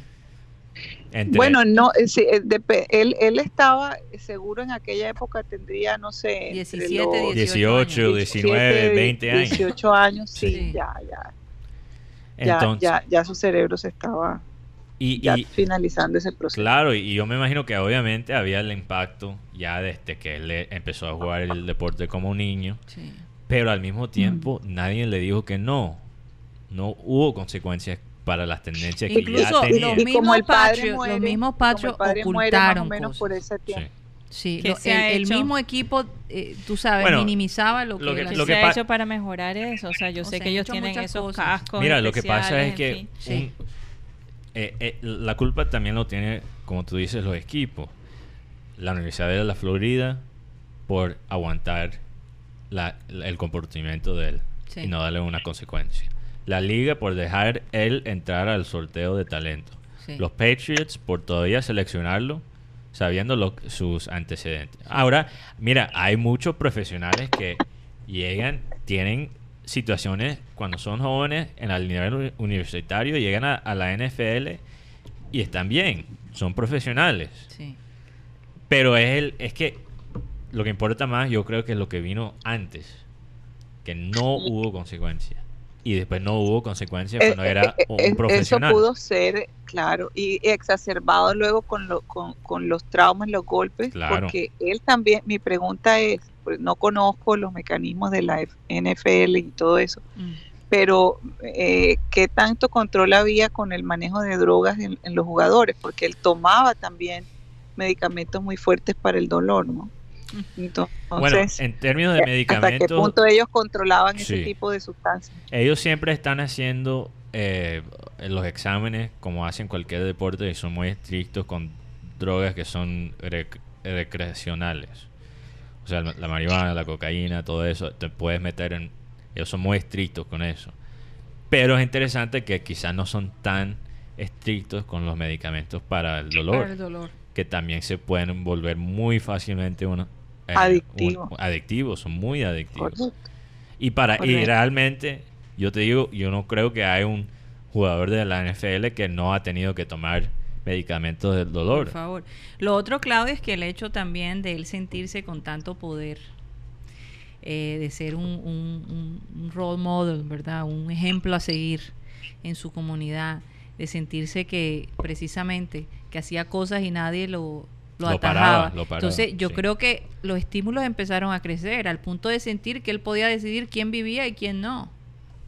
Es posible. como, como te digo, hay, eh, para poder, digamos, eh, emitir un, un juicio que sea de verdad verídico y todo, tenemos que analizar muchos factores. Y, hay, y la familia es un factor muy importante. Vamos a es- esta serie promete develar muchas cosas, muchos aspectos de la vida de este chico que lastimosamente pienso que las circunstancias, los planetas más bien se alinearon en su contra, porque mm, le, pasaron muchas cosas negativas a la vez que, le- que, la fama, eh, el dinero, eh, en vez de ser algo positivo, también se tornó en su contra. Entonces, son bastantes los factores que pudieron haber influido en que este hombre tomara la decisión de matar a alguien, quizás en su mente, en su razonamiento, estaba correcto lo que estaba haciendo. Sí. Quizás lo, quizás lo vio como algo necesario, como algo que él debía hacer, o lo hizo en un momento dado bajo la, porque parece que eh, las otras muertes fueron, eh, él estaba bajo influencia de las drogas, Sí, ¿no? sí. Y, Y, el alcohol, esa mezcla. y fue algo como que, fue algo como, no sé, en un sitio público, no, no conozco Sí. bien las circunstancias. Sí. En Bueno, Boston. lo pueden no, ver no en- sabemos en si fue Netflix, algo accidental, Netflix. premeditado, qué pasó allí. Lo pueden ver Sí. en Netflix, solo son tres episodios, eh, que es bastante, tres episodios para contar una historia relativamente joven, un chico de 29 años, cuando toma eh, en sus manos su vida. Bueno, Claudia, y, y cambiando de tema, este, ¿estarás por acá en los carnavales? No, no creo, no, No, creo. Karina. ¿Cómo va a ser? Eh, no. Por primero, eh, todavía no estoy segura ni en qué fecha es- son los carnavales. Perdí de eso. ¿Cuál es- Más bien empecemos por ahí. Oye, bien empecemos. cuál- Creo que es el 18. La cosa, ¿Qué, qué- cuál es qué la día? fecha de los carnavales? 22, 23 y 24 de 22. febrero. Ah, le toca en el cumpleaños es que- de, es que de cae, precisamente aniversario de matrimonio, cumpleaños de, de- de mi esposo, entonces hay- casi siempre por lo general hacemos un viaje eh, larguito por ahí en esos días y no creo no creo que pueda estar en los carnavales, además que anímicamente mm, no creo que, Sí, claro, que lo sí. disfrutaría porque la, la ausencia de mi padre es, Sí. es muy se, se, Se se siente. haría más grande, ¿no? En- en- él, él le gustaba mucho bailar y le gustaba mucho ese ambiente y la verdad que no, No, pero doctora Claudia. ¿cuál es no un me consejo? Doctora Claudia, Dime. cu- ¿cuál es un consejo para quizás sobrevivir los carnavales con tu pareja? O sea, que la relación sobrevive. ¿Cuál es un consejo que le puede dar a la gente? Oye, sí, es una Ah, no, muy no, buena no, pregunta. No, no, no te separes de tu pareja en los carnavales. O ponte uno, uno, uno, una, este, ¿cómo se dice? Que eso que Eso le ponen a los de los caballos, burros. de los burros. Ah, o, que se establecen unas reglas antes. ¿Cómo no- se no llama recibas eso? el Lo, regalo. lo- lo que pasa en Si carnavales se queda en carnavales. Bueno. ¿verdad? Ah, qué peligro. ah, No, recibas el regalito que te van a dar por ahí en la calle. Mejor Dios. conclusión, no te le despegues a tu pareja. Oye, sí. Arriba, abajo. Sí, arriba, Bueno, yo- Decir que no, yo no estoy cansada, no quiero no- ir.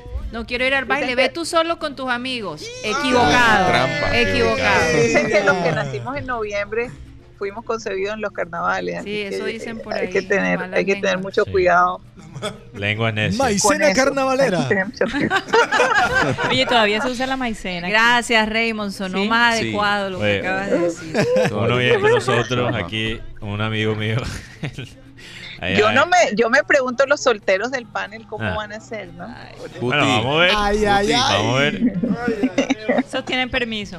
Guti, yo creo que se va para la Guajira. Y Guti, Guti se escapa. Guti se va de aquí. Evita la tentación. No hay duda. Tox, no sé. No, este es incontrolable. Contratado de guía turista. Tox sí, sí, Tox va a ser mi guía. Y, y Raymond Este camino- Raymond, Raymond. No, Raimundo no puede hacer nada. Juicioso, tiene juicioso. novia, pero está soltero. Juicioso, Sí. juicioso. No, no, no. Yo Hombre, creo que ¿cómo tiene novia y ya tiene novia. No está soltero. Sí, está muy, Ah, está muy está muy sí. Un saludo para María José en sintonía. O sea, él está diciendo, mi novia está escuchando, porque Que pilas, pilas, me voy a echar agua. Aquí un amigo mío, No te preocupes, María José. uno- Todo un amigo mío aquí Todo me, bien, todo bien. me escribe, Mateo es muy guapo. Oh, vaya. Eh, él lo está diciendo ahí mamando gallo. Ah. Para aclararle es la una manera de, de- de- a Sí. veces los chicos allá en Estados Unidos dicen, ay, pero te ves lindo, pero para fregarle, ¿no? Sí, Para exacto, me vida. está fregando la vida. de- entonces, de- de- de para que no empiecen con los chismes. En producción. Oye, y bueno, antes de que nos vayamos, y usted, bueno, doctora Claudia, muchísimas gracias por Sí. esa intervención. A Definitivamente súper completa. Hay que verse, yo me quiero ver esta noche ese, ese documental porque le seguí la pista en todo el proceso. Me, me llamó muchísimo la atención el caso de este muchacho y de su esposa y su pequeña hija, de verdad que sí. Sí. Además porque eh, o sea, era latino, de familia latina, familia puertorriqueña, nació en Connecticut, pero de familia latina. Entonces, eh, me llamó muchísimo la atención el caso de él, me pareció algo in- supremamente interesante. Mm. Pero antes de irnos, así que un abrazo para ti, doctora Claudia, muchísimas gracias por esa intervención. Quería darle un paso, no sé Alejandro, si podemos hacer un intercambio allí ah, Claro. con, con Joan para que Joan nos hable un poquito sobre, antes de irnos, sobre El caimán. el, el Caimán Sánchez, que, El caimanón, como le decía Prea. sí, Sí. Que, que- que fue un hombre, él, él fue incluso técnico del Junior, ¿no? Llegó a ser técnico del Junior por poco tiempo, pero, pero lo fue. Efectivamente, bueno, tampoco fue por muy poco tiempo, Ah, fue ok. técnico del Junior en propiedad en el año 86-87. Ajá. Bueno, por un año entonces. Efectivamente, sí. Eh, bueno, se nos va otro pedazo de nuestra historia. Sí. Otro jugador que se me va antes de poder de entrevistarme con él. Primero fue Antonio Rada, ahora el Caimán Sánchez. Sí. Wow. Bueno, ¿Qué podemos decir del hombre? Se nos va una gran parte de, de la historia del fútbol colombiano. Fíjense- Cuéntanos un poquito cómo comienza el, el, el, el Caimán Sánchez. Caimán para que la en- gente de esta generación sepa de, de Bueno, quién para estamos que, hablando. Para que tenga una idea de quién era el Caimán Sánchez. Sí. El hombre empezó jugando como jugador amateur eh, en la Liga de Fútbol del Atlántico jugando con un equipo que se llamaba el Fortuna. Ajá. Y paradójicamente su debut fue enfrentando a Junior en la Liga de Fútbol del Atlántico. Qué increíble. Eso fue en el año 48. Sí. eh, es convocado por primera vez a la selección Colombia. 47, perdón. Convocado a la selección Colombia. Eh, y tuvo tan buen rendimiento, tan buen papel hizo que es cuando le vale el llamado para San Lorenzo Almagro y se convierte en el primer jugador colombiano de exportación. Eso fue en el 47. Imagínate. En el 48 se va a San Lorenzo, en el 49 explota la huelga de, de los jugadores argentinos. Y es cuando inicia el dorado fútbol colombiano. Y ahí inicia su apodo, de ahí sale su apodo. Él lo entrevista en Argentina y el periodista cuando se entera de que el caimán es de aquí de Barranquilla y lo Claro, se va el caimán, se va el carnavales, caimán. y le canta la entrevista, se va el caimán, se va el caimán. caimán. Y, la, y la entrevista se titula, se va el caimán y se, van con- se va con todos. Porque se trajo varios jugadores argentinos. Oh, wow. Llegó a América en el año 50. En el año 51 jugó, en el año 49 jugó en América, en el 50 jugó en Cali. Y en el 51 y 52 jugó en Junior. Es cuando integró aquel equipo que llaman hoy la leyenda de los Miuras. Cuando estaba Eleno de Freitas, estaba esa legión de, de los húngaros, Sin Redanco, Laszlo Soque, Fernes Nyers, toda esa gente. Eh, en el 53 se va para Santa Fe. Luego recae, recala en Medellín, en donde logra los dos primeros títulos del Independiente Medellín. Luego de eso y de su retiro, eh, inicia como DT. Ah, bueno, viene a Junior en el año 66 y se retira como jugador activo. Se retira en Junior, ¿A qué edad? casi a los 40 años. Wow. Wow. Jugó bastante tiempo el Caimán Sí. Sánchez. Inicia en propiedad ya como DT, que se empieza a capacitar y es cuando consigue su mayor logro y es el subcampeonato de la Copa América el año 75 con la selección Colombia. Y ahí también sale el tema del, del primer título de Junior. De viene la historia del Caimán sí, Baraca no. Ah. De- de- de- del tema de, de- Ah, de Negro verdad. Perea. Sí, sí, Sí. sí. Que Perea quería que el Caimán, como fue campeón en el se- subcampeón en el 75 de la selección Colombia, quería que él fuera el técnico de Junior y no Baraca. Y ahí sale también la historia del primer título de Junior. Para que la hinchada vea lo, el tamaño de, de, estre- de- de- no estrella, Sí, de histórico que se nos va. sí. El- El lo peso relacionado de- que está, el peso sí, histórico, el lo- lo peso. relacionado que está con el fútbol colombiano y con Junior de Barranquilla. Una tristeza enorme, profunda para, en particular para mí que Él pues... nunca se desligó realmente del Junior, ¿no? O, sea, o, o de la ciudad de Barranquilla. No, incluso él después de eso, pues volvió a ser técnico de Junior, que fue en el 86-87, Sí. y ya luego de eso, pues eh, se decidió retiró. retirarse, pero siempre estuvo muy pendiente de Junior. Hasta el ¿Dónde año pasado, vivía el, el Caimán? ¿Aquí él en estuvo radicado en Bogotá. Ah, en- Ah, Él se radicó él- en Bogotá. Y él falleció. Falleció Guti- allá en Bogotá. Guti no dijo que falleció allá. en Falleció Bogotá. Yo soy en Bogotá. Eh, no sí, se sabe, de, bueno, qué pudo haber sido, le falló el corazón. Bueno, ya 94 años. Sí, la verdad. Todavía varias. no ha trascendido Sí. la, la causa real de La, su la muerte. información pues, todavía está muy... Efectivamente. Supongo se- que su exequia será entonces en Bogotá. Seguramente. No. De Hay que esperar porque pues estaba allá. radicado allá, toda su familia estaba Mm. allá, aunque aquí tiene una hija y un yerno. Ah, fíjate. Entonces, Pero yo, eh, cuando te estoy oyendo hablar y das todos esos datos históricos, me impresiona. Este joven, ¿cuántos años tienes tú, Joan? y tan joven, 34. 34. Bueno, Mata años, Joan. Joan es. Mataño. Pero lo 20. que yo digo es que e- él es la versión de Guti, pero enfocada hacia el junior. es que la cantidad de datos que este hombre tiene es algo impresionante. Yo me quedo... eh, Es un museo ambulante, como No, hemos entre dicho estos nosotros. dos eh, estamos más completos que Wikipedia. La verdad. y eso no es una exageración. No, no, no, una es que es cierto. Imagínate dar esa, esa, esa biografía rápida. Directa, de una manera improvisada y tan precisa para las generaciones que no saben quién es el Caimán Sánchez. De verdad crecí viéndolo. Eh, la gente cada vez que él venía al estadio, eso era increíble cómo lo recibían. Es un cariño muy especial a este, Recuerdo hasta- incluso hacia la este primera personaje. y única vez que pude verlo en vivo en directo fue en el año 2003, en un partido de Junior con Centauros de Villavicencio, por la Imagínate. fase regular. El hombre fue homenajeado, el hombre fue montado en un carro antiguo Wow. Sí. y lo pasearon por toda la pista atlética. Y yo Sí. recuerdo que yo estaba en la barra de Junior, yo, yo asistía a la barra de Junior cuando eso y todos ¿Cuántos años tenías tú? Yo tenía 17 años. Ajá. Y todo, todo el estadio, Caimán, Caimán, Sí, lo coreaba. claro. El hombre en su carro, en su carro antiguo paseado. Claro que sí. Un homenaje, pues, que quedó corto porque el hombre, por el peso histórico, merecería eso, mu- eso y mucho más. Estuvo en el 4 a 4 en el partido. Fue el arquero de, de la selección Colombia en el famoso 4 a 4, en el con Colombia casi perdemos de los rusos. Oye, yo espero que ojalá le hagan un tremendo. ¿Hay estatua del caimán en alguna, alguna parte? No. Pues de pronto acá no hay estatua del Caimán. Yo creo Pero que por se lo, nuestra parte en el museo va a tener su capítulo aparte. Ok. Total. Que se lo lo merece, más Totalmente. que yo que- Ma- creo que mañana-. Mañana leeremos, Para que lo veas tú lo que es la vida. mañana leeremos lo que dijo Ramón Yasurún sobre el, Ajá. caimán. Dice, el presidente de la Federación Colombiana, Ramón Yasurún, se refirió al fallecimiento del caimán. Dice, fue mi ídolo cuando yo era joven. Tuve la fortuna de conocerlo y entablar una linda amistad con él. El fútbol me permitió ver su profesionalismo y su maravilloso don de gente. Para mí y todos los que lo conocimos, su muerte nos representa un inmenso dolor. Les envío un mensaje de apoyo a todos sus familiares. Así es. Bueno, con esta información del Caimán Sánchez, Sí. eh, vamos a despedir el programa. La verdad, lamentamos la muerte de él, pero también estamos muy agradecidos con, con este personaje que dio tanta gloria a Colombia, al Junior, eh, y con seguridad su familia. Un gran orgullo para su familia. Y, y para el país Pa- y el futuro futbolístico de este país, que él Sí. fue el primero que fue exportado del país. Mira qué tan importante que es que nuestro talento juega fuera del país. Así El es. primero en ser es, exportado, el primero en lograr algo grande con la selección Sí, Colombia. imagínate. Así es. Así que vamos a. Se nos acabó el tiempo, aunque no lo crean, se nos acabó el tiempo. Así que vamos a, a decirle a Abel González que por favor despide este programa. El versículo de hoy dice lo siguiente. Permaneced en mí y yo en vosotros.